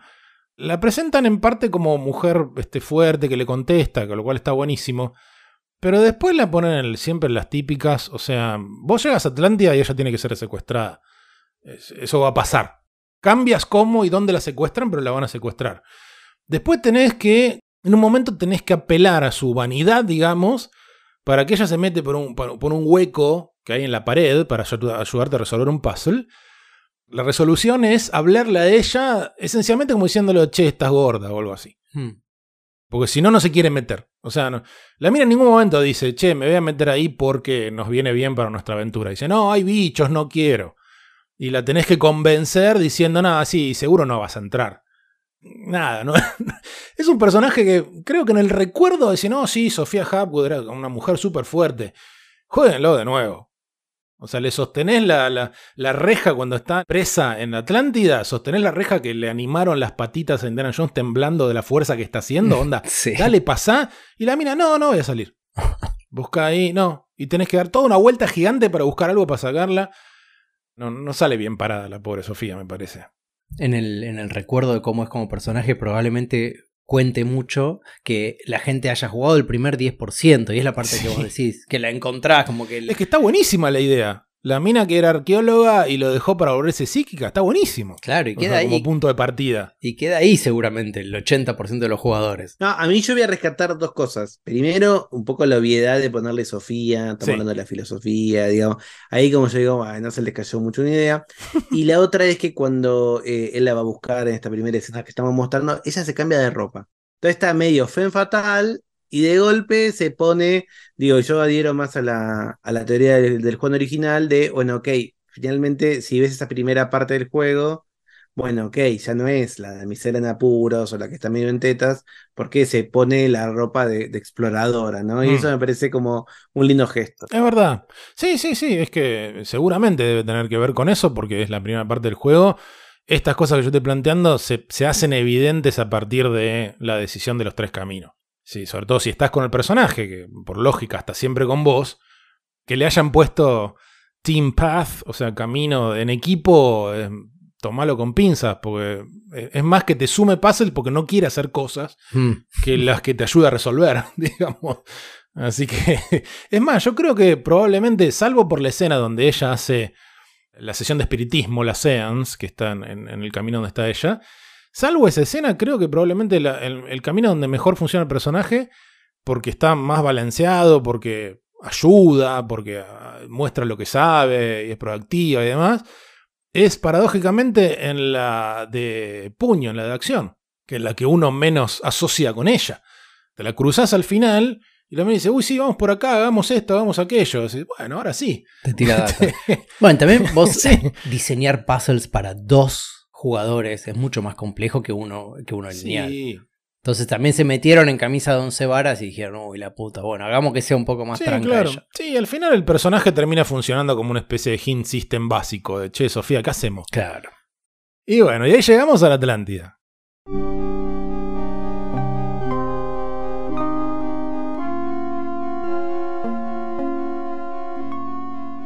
Es el último tercio del juego. Ahí converge todo. Acá se terminaron, digamos, las variaciones. También me parece acá, o sea, no hemos hablado del arte del juego. Me parece que es donde entran algunos detallecitos de iluminación que están realmente muy lindos, incluso hoy día, de sombras y la lava y todo ese tipo de paleta que se, que se luce bastante. En algo de que, de cualquier forma, creo que es uno de los problemas que tiene Indiana Jones. Tanta ruina, tanta cosa abandonada, tanto demás, no tiene una enorme variedad visual, Sí. digamos, de fondo. Es más, hay uno de mis problemas personales con este juego está lleno de habitaciones vacías. Lleno. Pero lleno. Sí, de nuevo, de nuevo ahí, ahí nos chocamos con la idea del que debe haber habido una presión muy fuerte en el equipo por generar más contenido. Porque Sí. La sección del juego más inflada en ese sentido es el último tercio, de lo que vamos a hablar ahora. Es donde hay más relleno, habitaciones vacías, cosas que en realidad no tienen mucho sentido, laberinto, mucho, mucho arcade de este tipo de vamos a rellenar con algo. Eh, pero más, más allá de eso, creo que el, el arte de aventuras gráficas es como un apartado eh, en, en sí mismo, porque con- conlleva la cuestión de la arquitectura de las escenas. Este indie también es muy bueno en ese sentido. En que cada escena tiene que leerse, tiene que tener profundidad. Hay un foreground, está el espacio de la acción con un poquito de profundidad. Y hay un background que no hace nada. Y de algún modo indicarte qué es importante y qué no. Y genera escenas súper lindas. Bueno, ahí entró Hal Barwood, digamos, o sea, el diseñador principal que venía del cine y demás, y era un tipo que ya tenía 50 años, que empezó a joder mucho con los ángulos de cámara. Es decir, que está bien, no se corren mucho tiempo de lo tradicional, pero por momentos sí, tenés otras perspectivas, la- lo aéreo, cuándo mostrar esto, cuándo aquello. El submarino, el corte. Bueno, pero acá también vos podés ver, por ejemplo, para mí, los escenarios del comienzo, que seguramente fueron los primeros que se producen, porque por más que uno quiera durante la producción de un juego tener placeholders para todo, después crear arte final, nunca termina sucediendo. en las primeras escenas me parece que se ven los escenarios más interesantes. Y al final empiezan a desaparecer las ideas estas de profundidad. Es todo más chato. Sí, eso es cierto. Como para redondear un poco, ya que no queremos este, dejar de lado lo que es la parte visual. Fue el primer juego de LucasArts que usó nuestra querida técnica de rotoscopio, de filmar algo, dibujar encima para ciertas cosas. No lo habían usado antes. Hay algunos pequeños gestos. Por ejemplo, Sofía tiene un gesto de que se sacude el pelo atrás, que Sí. capturaron de, de una empleada de, de LucasArts. Lo que sí no pudieron hacer, que sí estaba. O sea, esto se hace en buena parte en paralelo con el desarrollo del Monkey Island 2. El Monkey Island 2, famosamente, porque se puede encontrar online, e incluso en versiones también, este, en la versión remasterizada. En el Monkey Island 2, los fondos se dibujaron en papel y después se escanearon. Y después se limpió y todo eso. Este juego en realidad arranca su desarrollo antes de, del Monkey Island 2. Entonces, para cuando arrancaron, los escáneres eran muy caros.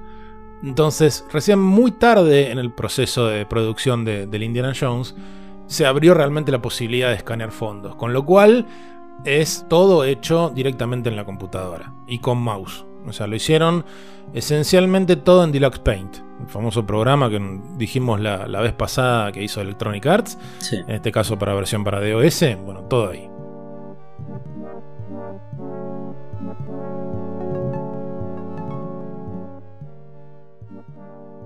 Y otra cosa que no hemos mencionado, que le podemos pedir a Matías ya que estamos cerca del final del juego, es una de las grandes dudas que yo siempre he tenido históricamente. Los enemigos del juego, como hemos mencionado, son los nazis, que han sido los enemigos históricos, digamos, de Indiana Jones. Sí. El asunto siempre tiene que ver con quién llega primero, a ver que llegamos primero nosotros o los nazis, y al final del juego es, bueno, una confrontación, una especie de maquinaria que en teoría te debería convertir en un dios, Mm. este, con ahí el, este, el científico y demás. ¿Cuánto hay? Sería la pregunta, para que nos cuentes aunque sea un poquito. ¿Cuánto hay de cierto y cuánto hay de mito, de exageración, en la supuesta obsesión de ciertos nazis con el ocultismo Sí. o los artefactos místicos que tanto ha dado de comer a juegos, no solo como los que tienen que ver con Indiana Jones, porque ya hablamos de Wolfenstein, Sí. que ha hecho escuela con todo eso. ¿Hasta dónde hay algo de cierto y hasta dónde es invento? Como para mínimamente entender Sí. la relación entre esta idea de Atlántida con los nazis. En realidad, eh, siempre aparece una fecha que es eh, julio del 35, que es la creación de la Sociedad de Estudios para la Historia Antigua del Espíritu, Mm. creada por Himmler. ¿sí? Himmler, el jefe de la CSS, mano derecha de Hitler. ¿no? Esta organización se crea en realidad para darle valor a las tradiciones alemanas, pero que luego va mutando en un grupo de estudio de lo que serían ciencias ocultas. Y quizás la que a Hitler lo va a obsesionar cada vez más, que tiene relación con la Atlántida, que es investigar el alcance territorial del espíritu de la raza germánica Mm. y el origen de la raza aria. Y Hitler consideraba que los nórdicos arios habían entrado en la India 1500 años antes y habían cometido, él decía, el crimen de mezclarse con los pueblos locales no arios. Entonces, la idea era buscar otra vez, ¿no? La pureza, la raza aria, y para Hitler estaba en la, en la frontera entre la India, China y Tíbet, más que nada, ¿no?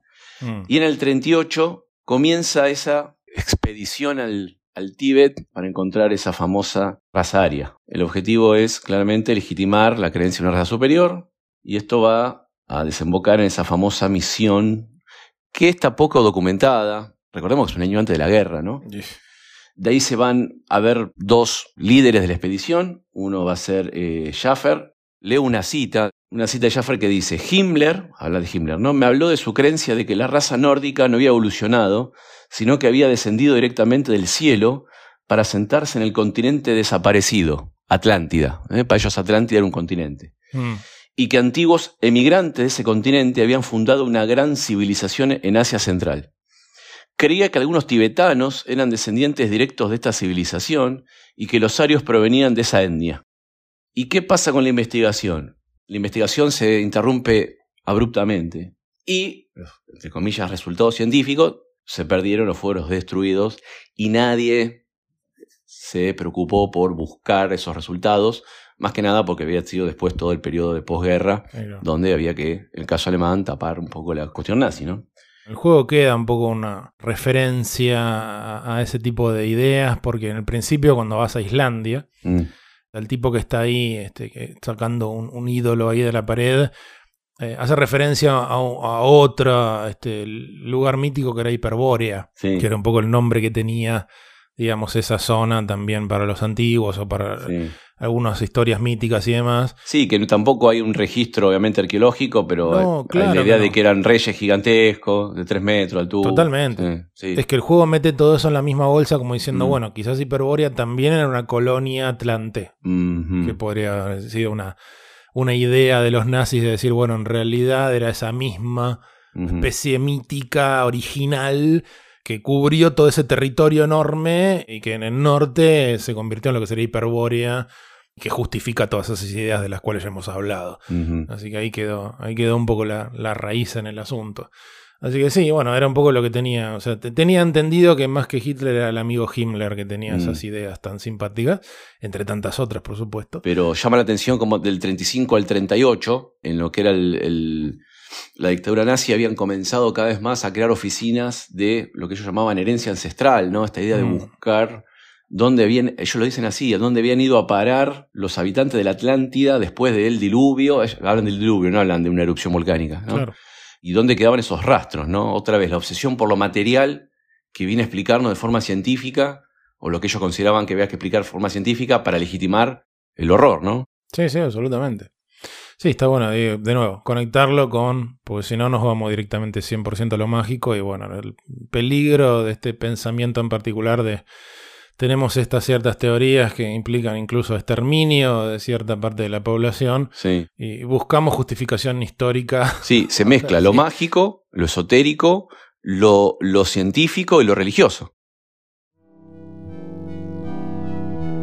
El juego concluye con este enfrentamiento en esta máquina que, bueno, que justamente representa para el científico nazi como la posibilidad de convertirse, de ascender a esta especie de, eh, de lugar legítimo, de decir, de dioses, o Sí. sea, como de nuevo, otra forma diferente, este, en ese caso ficticia, de legitimar la idea de superioridad, decir, bueno, nosotros somos, somos los que nos corresponde convertirnos en dioses. Mm. Y bueno, de ahí viene esta confrontación final donde esencialmente tenés tres finales con algunas variaciones en el juego. O sea, según quién utiliza esa máquina, siempre el desenlace es que sale mal, esencialmente. Y como todo esto de Indiana Jones, el problema es sacarse de encima al final ese artefacto, porque es demasiado poderoso siempre el artefacto para dejar ahí dando vueltas. Así que tiene que haber algún tipo de catástrofe, derrumbamiento o algo que borre todo rastro. Bueno, en este caso particular, en esas tres finales con variaciones, en el ideal, digamos, convences al científico nazi, a Uberman, que la use. Por supuesto, les es destruido en esa conversión y te escapas con Sofía y demás. Ahora, las otras alternativas son, si no llegas a la máquina, a esa última escena con Sofía, esto puede ser o porque no la liberaste de la celda en la Atlántida, porque puedes dejarla ahí, Mm. o porque no la liberaste en un momento que el collar que ella tiene la posee esencialmente este Nurabsal eh, y ella decide, dice acá no me voy. Entonces ahí la puedes, digamos, liberar de esa posesión o dejarla atrás. Entonces, si por cualquiera de estas dos vías vos no llegás al final del juego con ella, ella en el medio del diálogo aparece poseída, dice que a ella le corresponde, ella usa la máquina y ella es la que es destruida. Entonces vos escapás solo. Esa sería como la segunda principal variación. Y la última es que fallecen engañar, digamos, a, a Uberman. No importa si estás solo si estás con Sofía. Entonces vos usas la máquina como Indiana Jones y sos destruido. Y ese es el final malo, digamos, entre comillas. Después de lo cual tenemos un, epílogo, se menciona que Indiana Jones va a volver, probablemente en una forma mucho más joven, que bueno, es por supuesto una referencia a la serie que estaba en ese momento al aire, que era del joven Indiana Jones, para el cual tenían un proyecto de juego aventura, que bueno, quedó en la nada. Parece que en parte algunos dicen que no le gustaba a nadie, otros dicen que este, se canceló porque en un momento temprano se canceló la misma serie, y eso quedó ahí.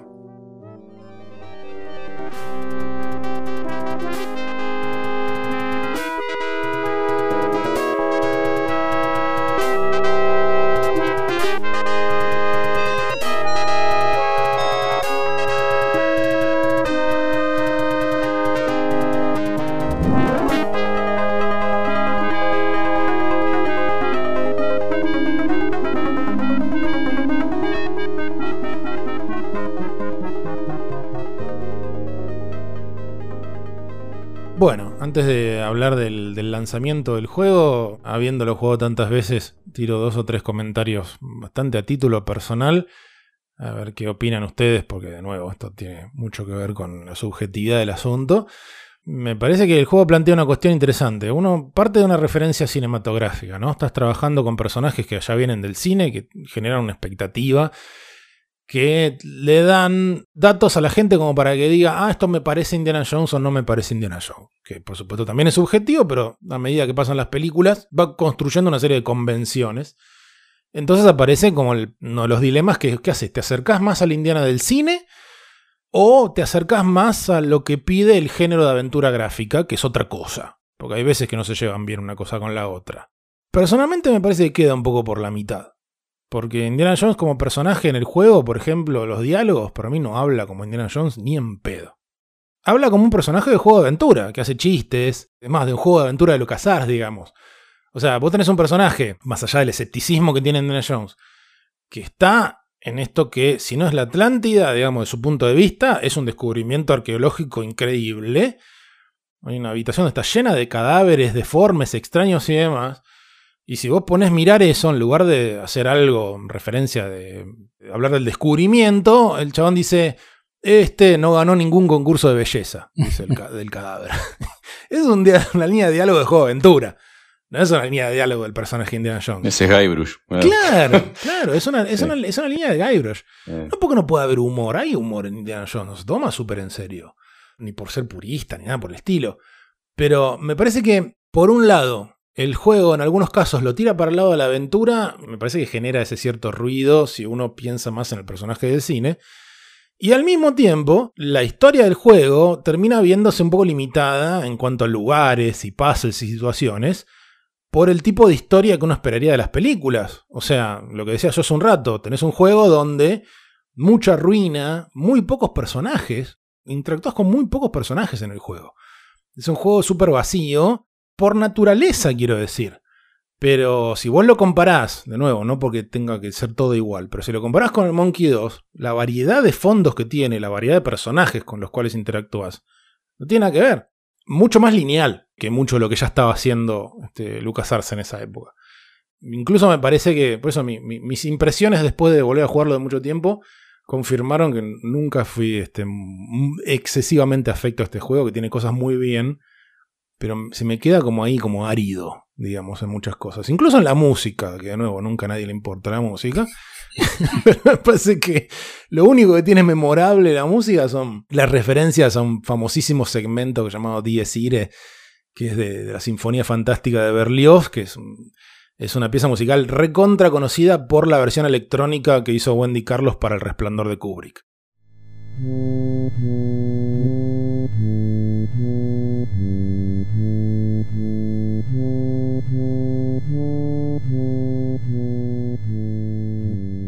Opiniones personales, pero no sé. Vos, Becerril, que sos el diseñador, si tenés. Yo no quiero quedar pegado. Ahí está, ¿ves? no Nadie quiero se quedar juega. pegado, Guilla, así que voy a hacer un silencio. Eh, no, yo coincido con lo que dijo Mato recién, que este indie es Guybrush, básicamente. Sí. Casi el mismo personaje. Eh, y de hecho empieza a tener un poquito más sentido esto que dijiste de que, que yo no sabía, que fueron desarrollados casi al unísono, o sea, durante... Sí. Y además, esto sí lo sabíamos todos, como en el mismo lugar. Hmm.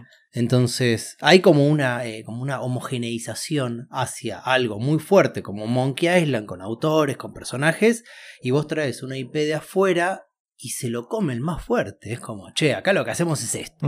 A mí me gusta el juego porque me gustan las partes de arcade, que en general suelen ser las peores de cualquier Sí. aventura gráfica. Pero creo que acá funciona, en el globo aerostático creo que tiene sentido esa parte Sí. de arcade. Hay una lógica ahí. Yo quiero rescatar que me parece una buena historia, porque están Mm. pegando mucho. A mí me parece una historia, entiendo lo que dice el Juan del original, de que eventualmente en vez de ser eh, Indiana Jones podría ser, ¿qué es eso? Soy los sagazos, sí, comedia, otro detective. Sí. Pero para mí hay detallecitos de indie.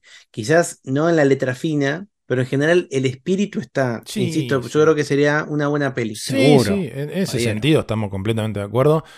A mí en ese caso es, es una diferencia que es ahí, ya que vos Tomás habías propuesto la, la famosa cosa que se ha dicho desde ese momento, o sea, desde el momento en que sale este juego, muchísima gente diciendo, esto tendría que ser la cuarta película, tendría que ser la cuarta película, tendría que ser la cuarta película. Tardó muchísimo en aparecer la cuarta película, no le gustó prácticamente a nadie. Y ahí él tendría que ser la cuarta, se convirtió en, tendría que haber sido la cuarta, tendría que haber sido la cuarta, así siempre utilizando. Pero bueno, es ahí donde coincido plenamente con lo que vos planteaste. Mi problema es en, a nivel ejecución y no, y no concepto. Me parece que a nivel concepto está buenísimo el juego. Podría ser tranquilamente, si se quiere, una película. Tiene lo suficiente de él la búsqueda histórica mínima, con lo mitológico, con las peripecias, con los nazis, con etcétera, etcétera, con los lugares exóticos. Sí, después en, la ejecución, bueno, ahí está lo que en general la gente que, que- que anda a los gritos de hace 30 años con que esto tendría que ser una película, se olvida de que si uno tuviera que adaptar esto, te agarro dos paginitas y todo lo demás lo tengo que hacer de cero. Porque lo que hace tu personaje no puedes estar con Indiana Jones dando vuelta por un laberinto de 25 minutos de película. Tenés que tener otros personajes con los cuales interactuás. O sea, ahí es donde la ejecución pudiera haber hecho una película peor, si querés, que la 4, la 5, lo que sea. Aunque el concepto sea mejor. Pero bueno, en cuanto por fin llegaron a la cuarta, tenían el gigantesco problema que es que cuando hicieron este juego, la película anterior se había estrenado tres años antes, cuando salió este juego. Cuando salió la cuarta Indiana Jones, habían pasado tantos años que ya era como, ¿cómo carajo metemos los nazis en esto? Entonces ahí es donde, bueno, empiezan una serie de decisiones porque la cosa vino por el lado de la ficción, diciendo cuál es el equivalente, si esto estaba inspirado en los seriales de los años 30, lo corremos 20 años, cuál es el equivalente berreta de los 50 que podemos emular, los platos voladores, no los aliens, los platos voladores. Sin contar la icónica escena en donde zafa de un desastre nuclear adentro de una heladera. Bueno, ahí está, ahí está la ejecución. Esa parte es Ahí son los problemas. Tiene problemas por todos lados, estamos completamente de acuerdo. Pero bueno, también pudieran haber hecho una película mala con la idea de la Atlántida también, qué sé yo, podernos aliens al final y lo que fuera. El concepto hubiera sido más acorde a lo previo.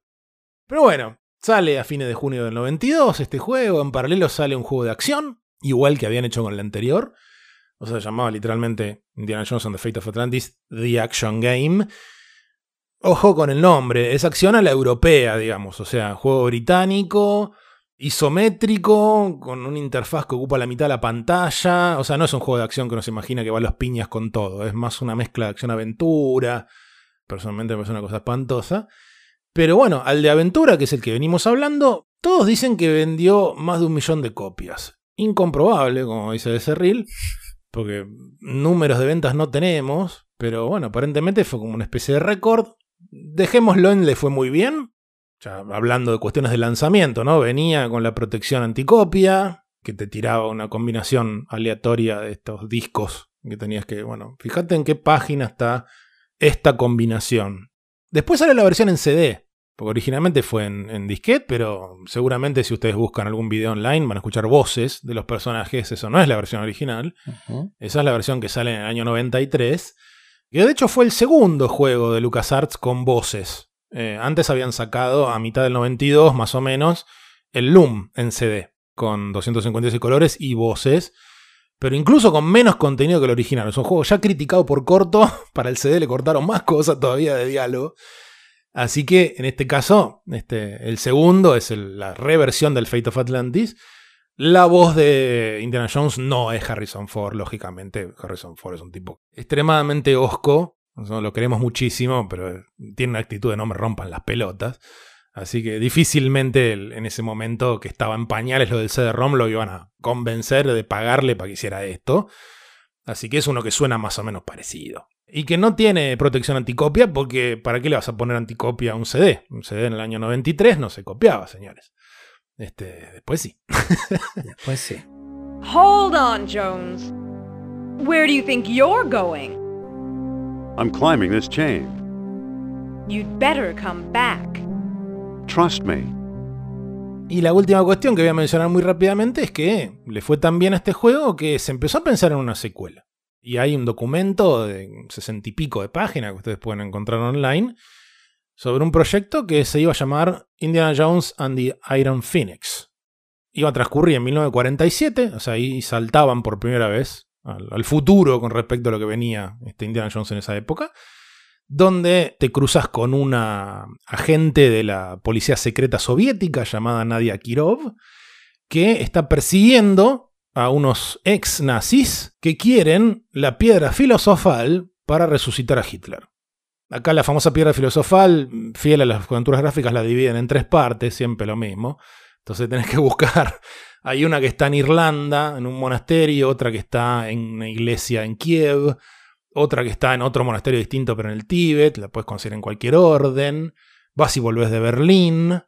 Mientras los ex nazis se roban los restos de Hitler, se van a Bolivia y este, en la selva este, hacen todo un ritual y de hecho al final del juego lo resucitan. El documento dice, Adolf Hitler se alza, velado por la sombra pero palpitante de energía impía, con voz lenta y sobrenatural saluda a sus sirvientes y exige ver a su ejército. O sea, tenés un Hitler este, deforme, resucitado, en un juego que iba a ser una aventura gráfica con algunas secuencias en primera persona. Quedó en el camino por varias cuestiones. Mucho cambio de equipo interno. En un momento viene un estudio de Canadá y les dice, che, nosotros podremos hacer una parte de sus juegos, o sea, lo que le llamaríamos outsourcing, no había hecho nunca LucasArts. Le pusieron un billete al, al, capo, el capo dijo, sí, dale. Estos canadienses habían hecho un juego de hockey en su vida, no tenían ni idea de esto se atrasó absolutamente todo. Y al final, o sea, el remate final, que muchas veces cuando se cuenta esto se dice que la razón fue solamente esta. No, esta fue como la gota que rebalsó el vaso. Cuando muestran el proyecto en una feria, la ECTS, que es una feria muy importante de Europa, digamos como la CES europea, por lo menos en lo que es videojuegos, ahí es donde esencialmente ya estamos más o menos en el año 94, una cosa así, y le dicen, muchachos, ¿ustedes quieren vender un juego donde resucitan a Hitler cuando su mayor mercado en Europa es Alemania? Bueno, no. no, no van a poder. Vuelvan a cuando hablamos de Wolfenstein y todo lo que fue ese procedimiento legal y van a ver que ya Wolfenstein para ese momento había sido prohibido en Alemania. Está bien, el Fate of Atlantis, si vos ves el documento de ese Klaus Kerner al final, eh, hay versiones censuradas donde no está la esvástica. Pero más que eso no tienen que cambiar. Era una boludez y lo hacían para cubrirse de antemano. Pero acá toda la historia daba vueltas en resucitar a Hitler. O sea, no era este, cambiarle una cosita. Así que ahí se acabó. Se cortó ese proyecto y después hubo sí otro juego. Salió un cómic igual ahí también. Hay un cómic basado en eso. Aparentemente es bastante cercano a la idea original, salvo el final donde se meten en zombies, que no tiene un carajo que ver. Después tendríamos el Infernal Machine, el Emperor's Tomb, el Staff of Kings, todos juegos de Indiana Jones. Pero eso es otra historia. Hal Barwood siguió trabajando en LucasArts un tiempo. Al amigo Noah Falstein lo despidieron en el año 92, cayó en la volteada porque justo estaba entre proyectos.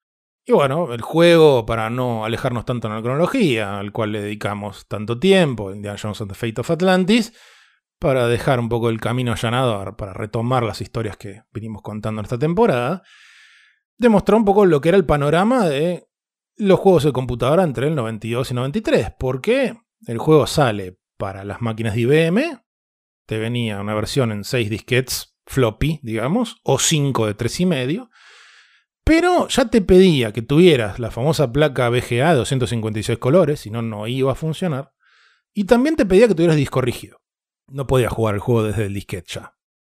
Una bisagra importante ahí. No tenés disco rígido, jodete. No tenés VGA, jodete. También salió para Mac. Y salió para esta máquina a la cual le dedicamos bastante tiempo estos últimos episodios, que era la Commodore Amiga, que todavía en Europa seguía teniendo una importancia más que interesante. Los discos rígidos en Amiga existían, pero no eran tan comunes. Entonces esta versión la podía jugar desde disquete, pero eran 11 disquetes. O sea, imagínense la cantidad de veces que entrabas a algo, agarrabas un objeto y ponga el disquete número 5. Insufrible. Eso está en las reviews de la época. Onda, che, está bueno el porteo. Si ustedes ven un video, van a ver que la versión de Amiga, en lo visual, parece casi idéntica. Realmente lo que lograron con 32 colores en lugar de 256, nada mal. ¿Lo notás? En esos detalles que yo decía hace un rato, la iluminación, donde hay gradientes eh, esas escenas muy lindas donde entras en un lugar oscuro y como que tus ojos se van acostumbrando de a poquito, funciona infinitamente mejor en lo que es la PC que en la Amiga. Pero bueno, en un video de gameplay no vas a ver a la persona sacando el disquete y poniendo el disquete porque lo está Sí, emulando. Qué dolor de huevo. Cambio, el original era un castigo. Y lo estoy mencionando porque, ya que estamos un poco construyendo el panorama de cómo llegamos efectivamente a la PC como lo absolutamente hegemónico en lo que es jugar en computadora, Fate of Atlantis, tanto en su versión aventura como acción, fueron los últimos juegos que LucasArts sacó para Amiga. Algo estaba cambiando, y sobre eso vamos a hablar en los dos episodios que nos quedan en esta temporada. Así que cerrando ahora este episodio en particular, agradecemos enormemente a nuestros amigos Juan Brodersen y Tomás Balmaceda, no solo por su participación en este episodio, ya porque nos bancan desde el principio y siempre están acompañando, bancando, difundiendo. Así que muchachos, un abrazo enorme y un millón de gracias por sumarse. A ustedes. Yo tiro la última trivia para cerrar. ¿Saben quién era muy fan de este juego? A ver. Michael Jackson. Uy, no decir eso. Esto ha sido Modo Historia, un podcast acerca de la historia de los videojuegos. Pueden escribirnos a nuestro mail modohistoriapodcast.gmail.com y seguirnos en redes como Instagram o Twitter bajo el nombre Modo Historia Pod. En nuestro perfil podrán encontrar links para suscribirse al podcast y así ayudarnos a sostener este proyecto. Esperamos sus comentarios y sugerencias para próximos episodios.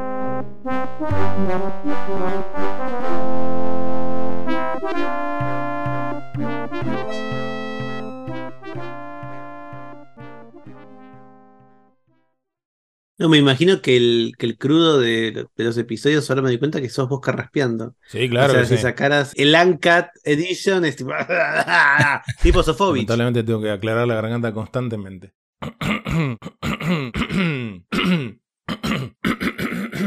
Tengo una edición que te la voy a mandar, que es un día que Juan estaba particularmente congestionado. Tenía ébola. Es complicado. Estaba podrido, sí. Se escucha el momento en que un pulmón se asoma por la oreja en el medio de la tos, o sea, es heavy metal.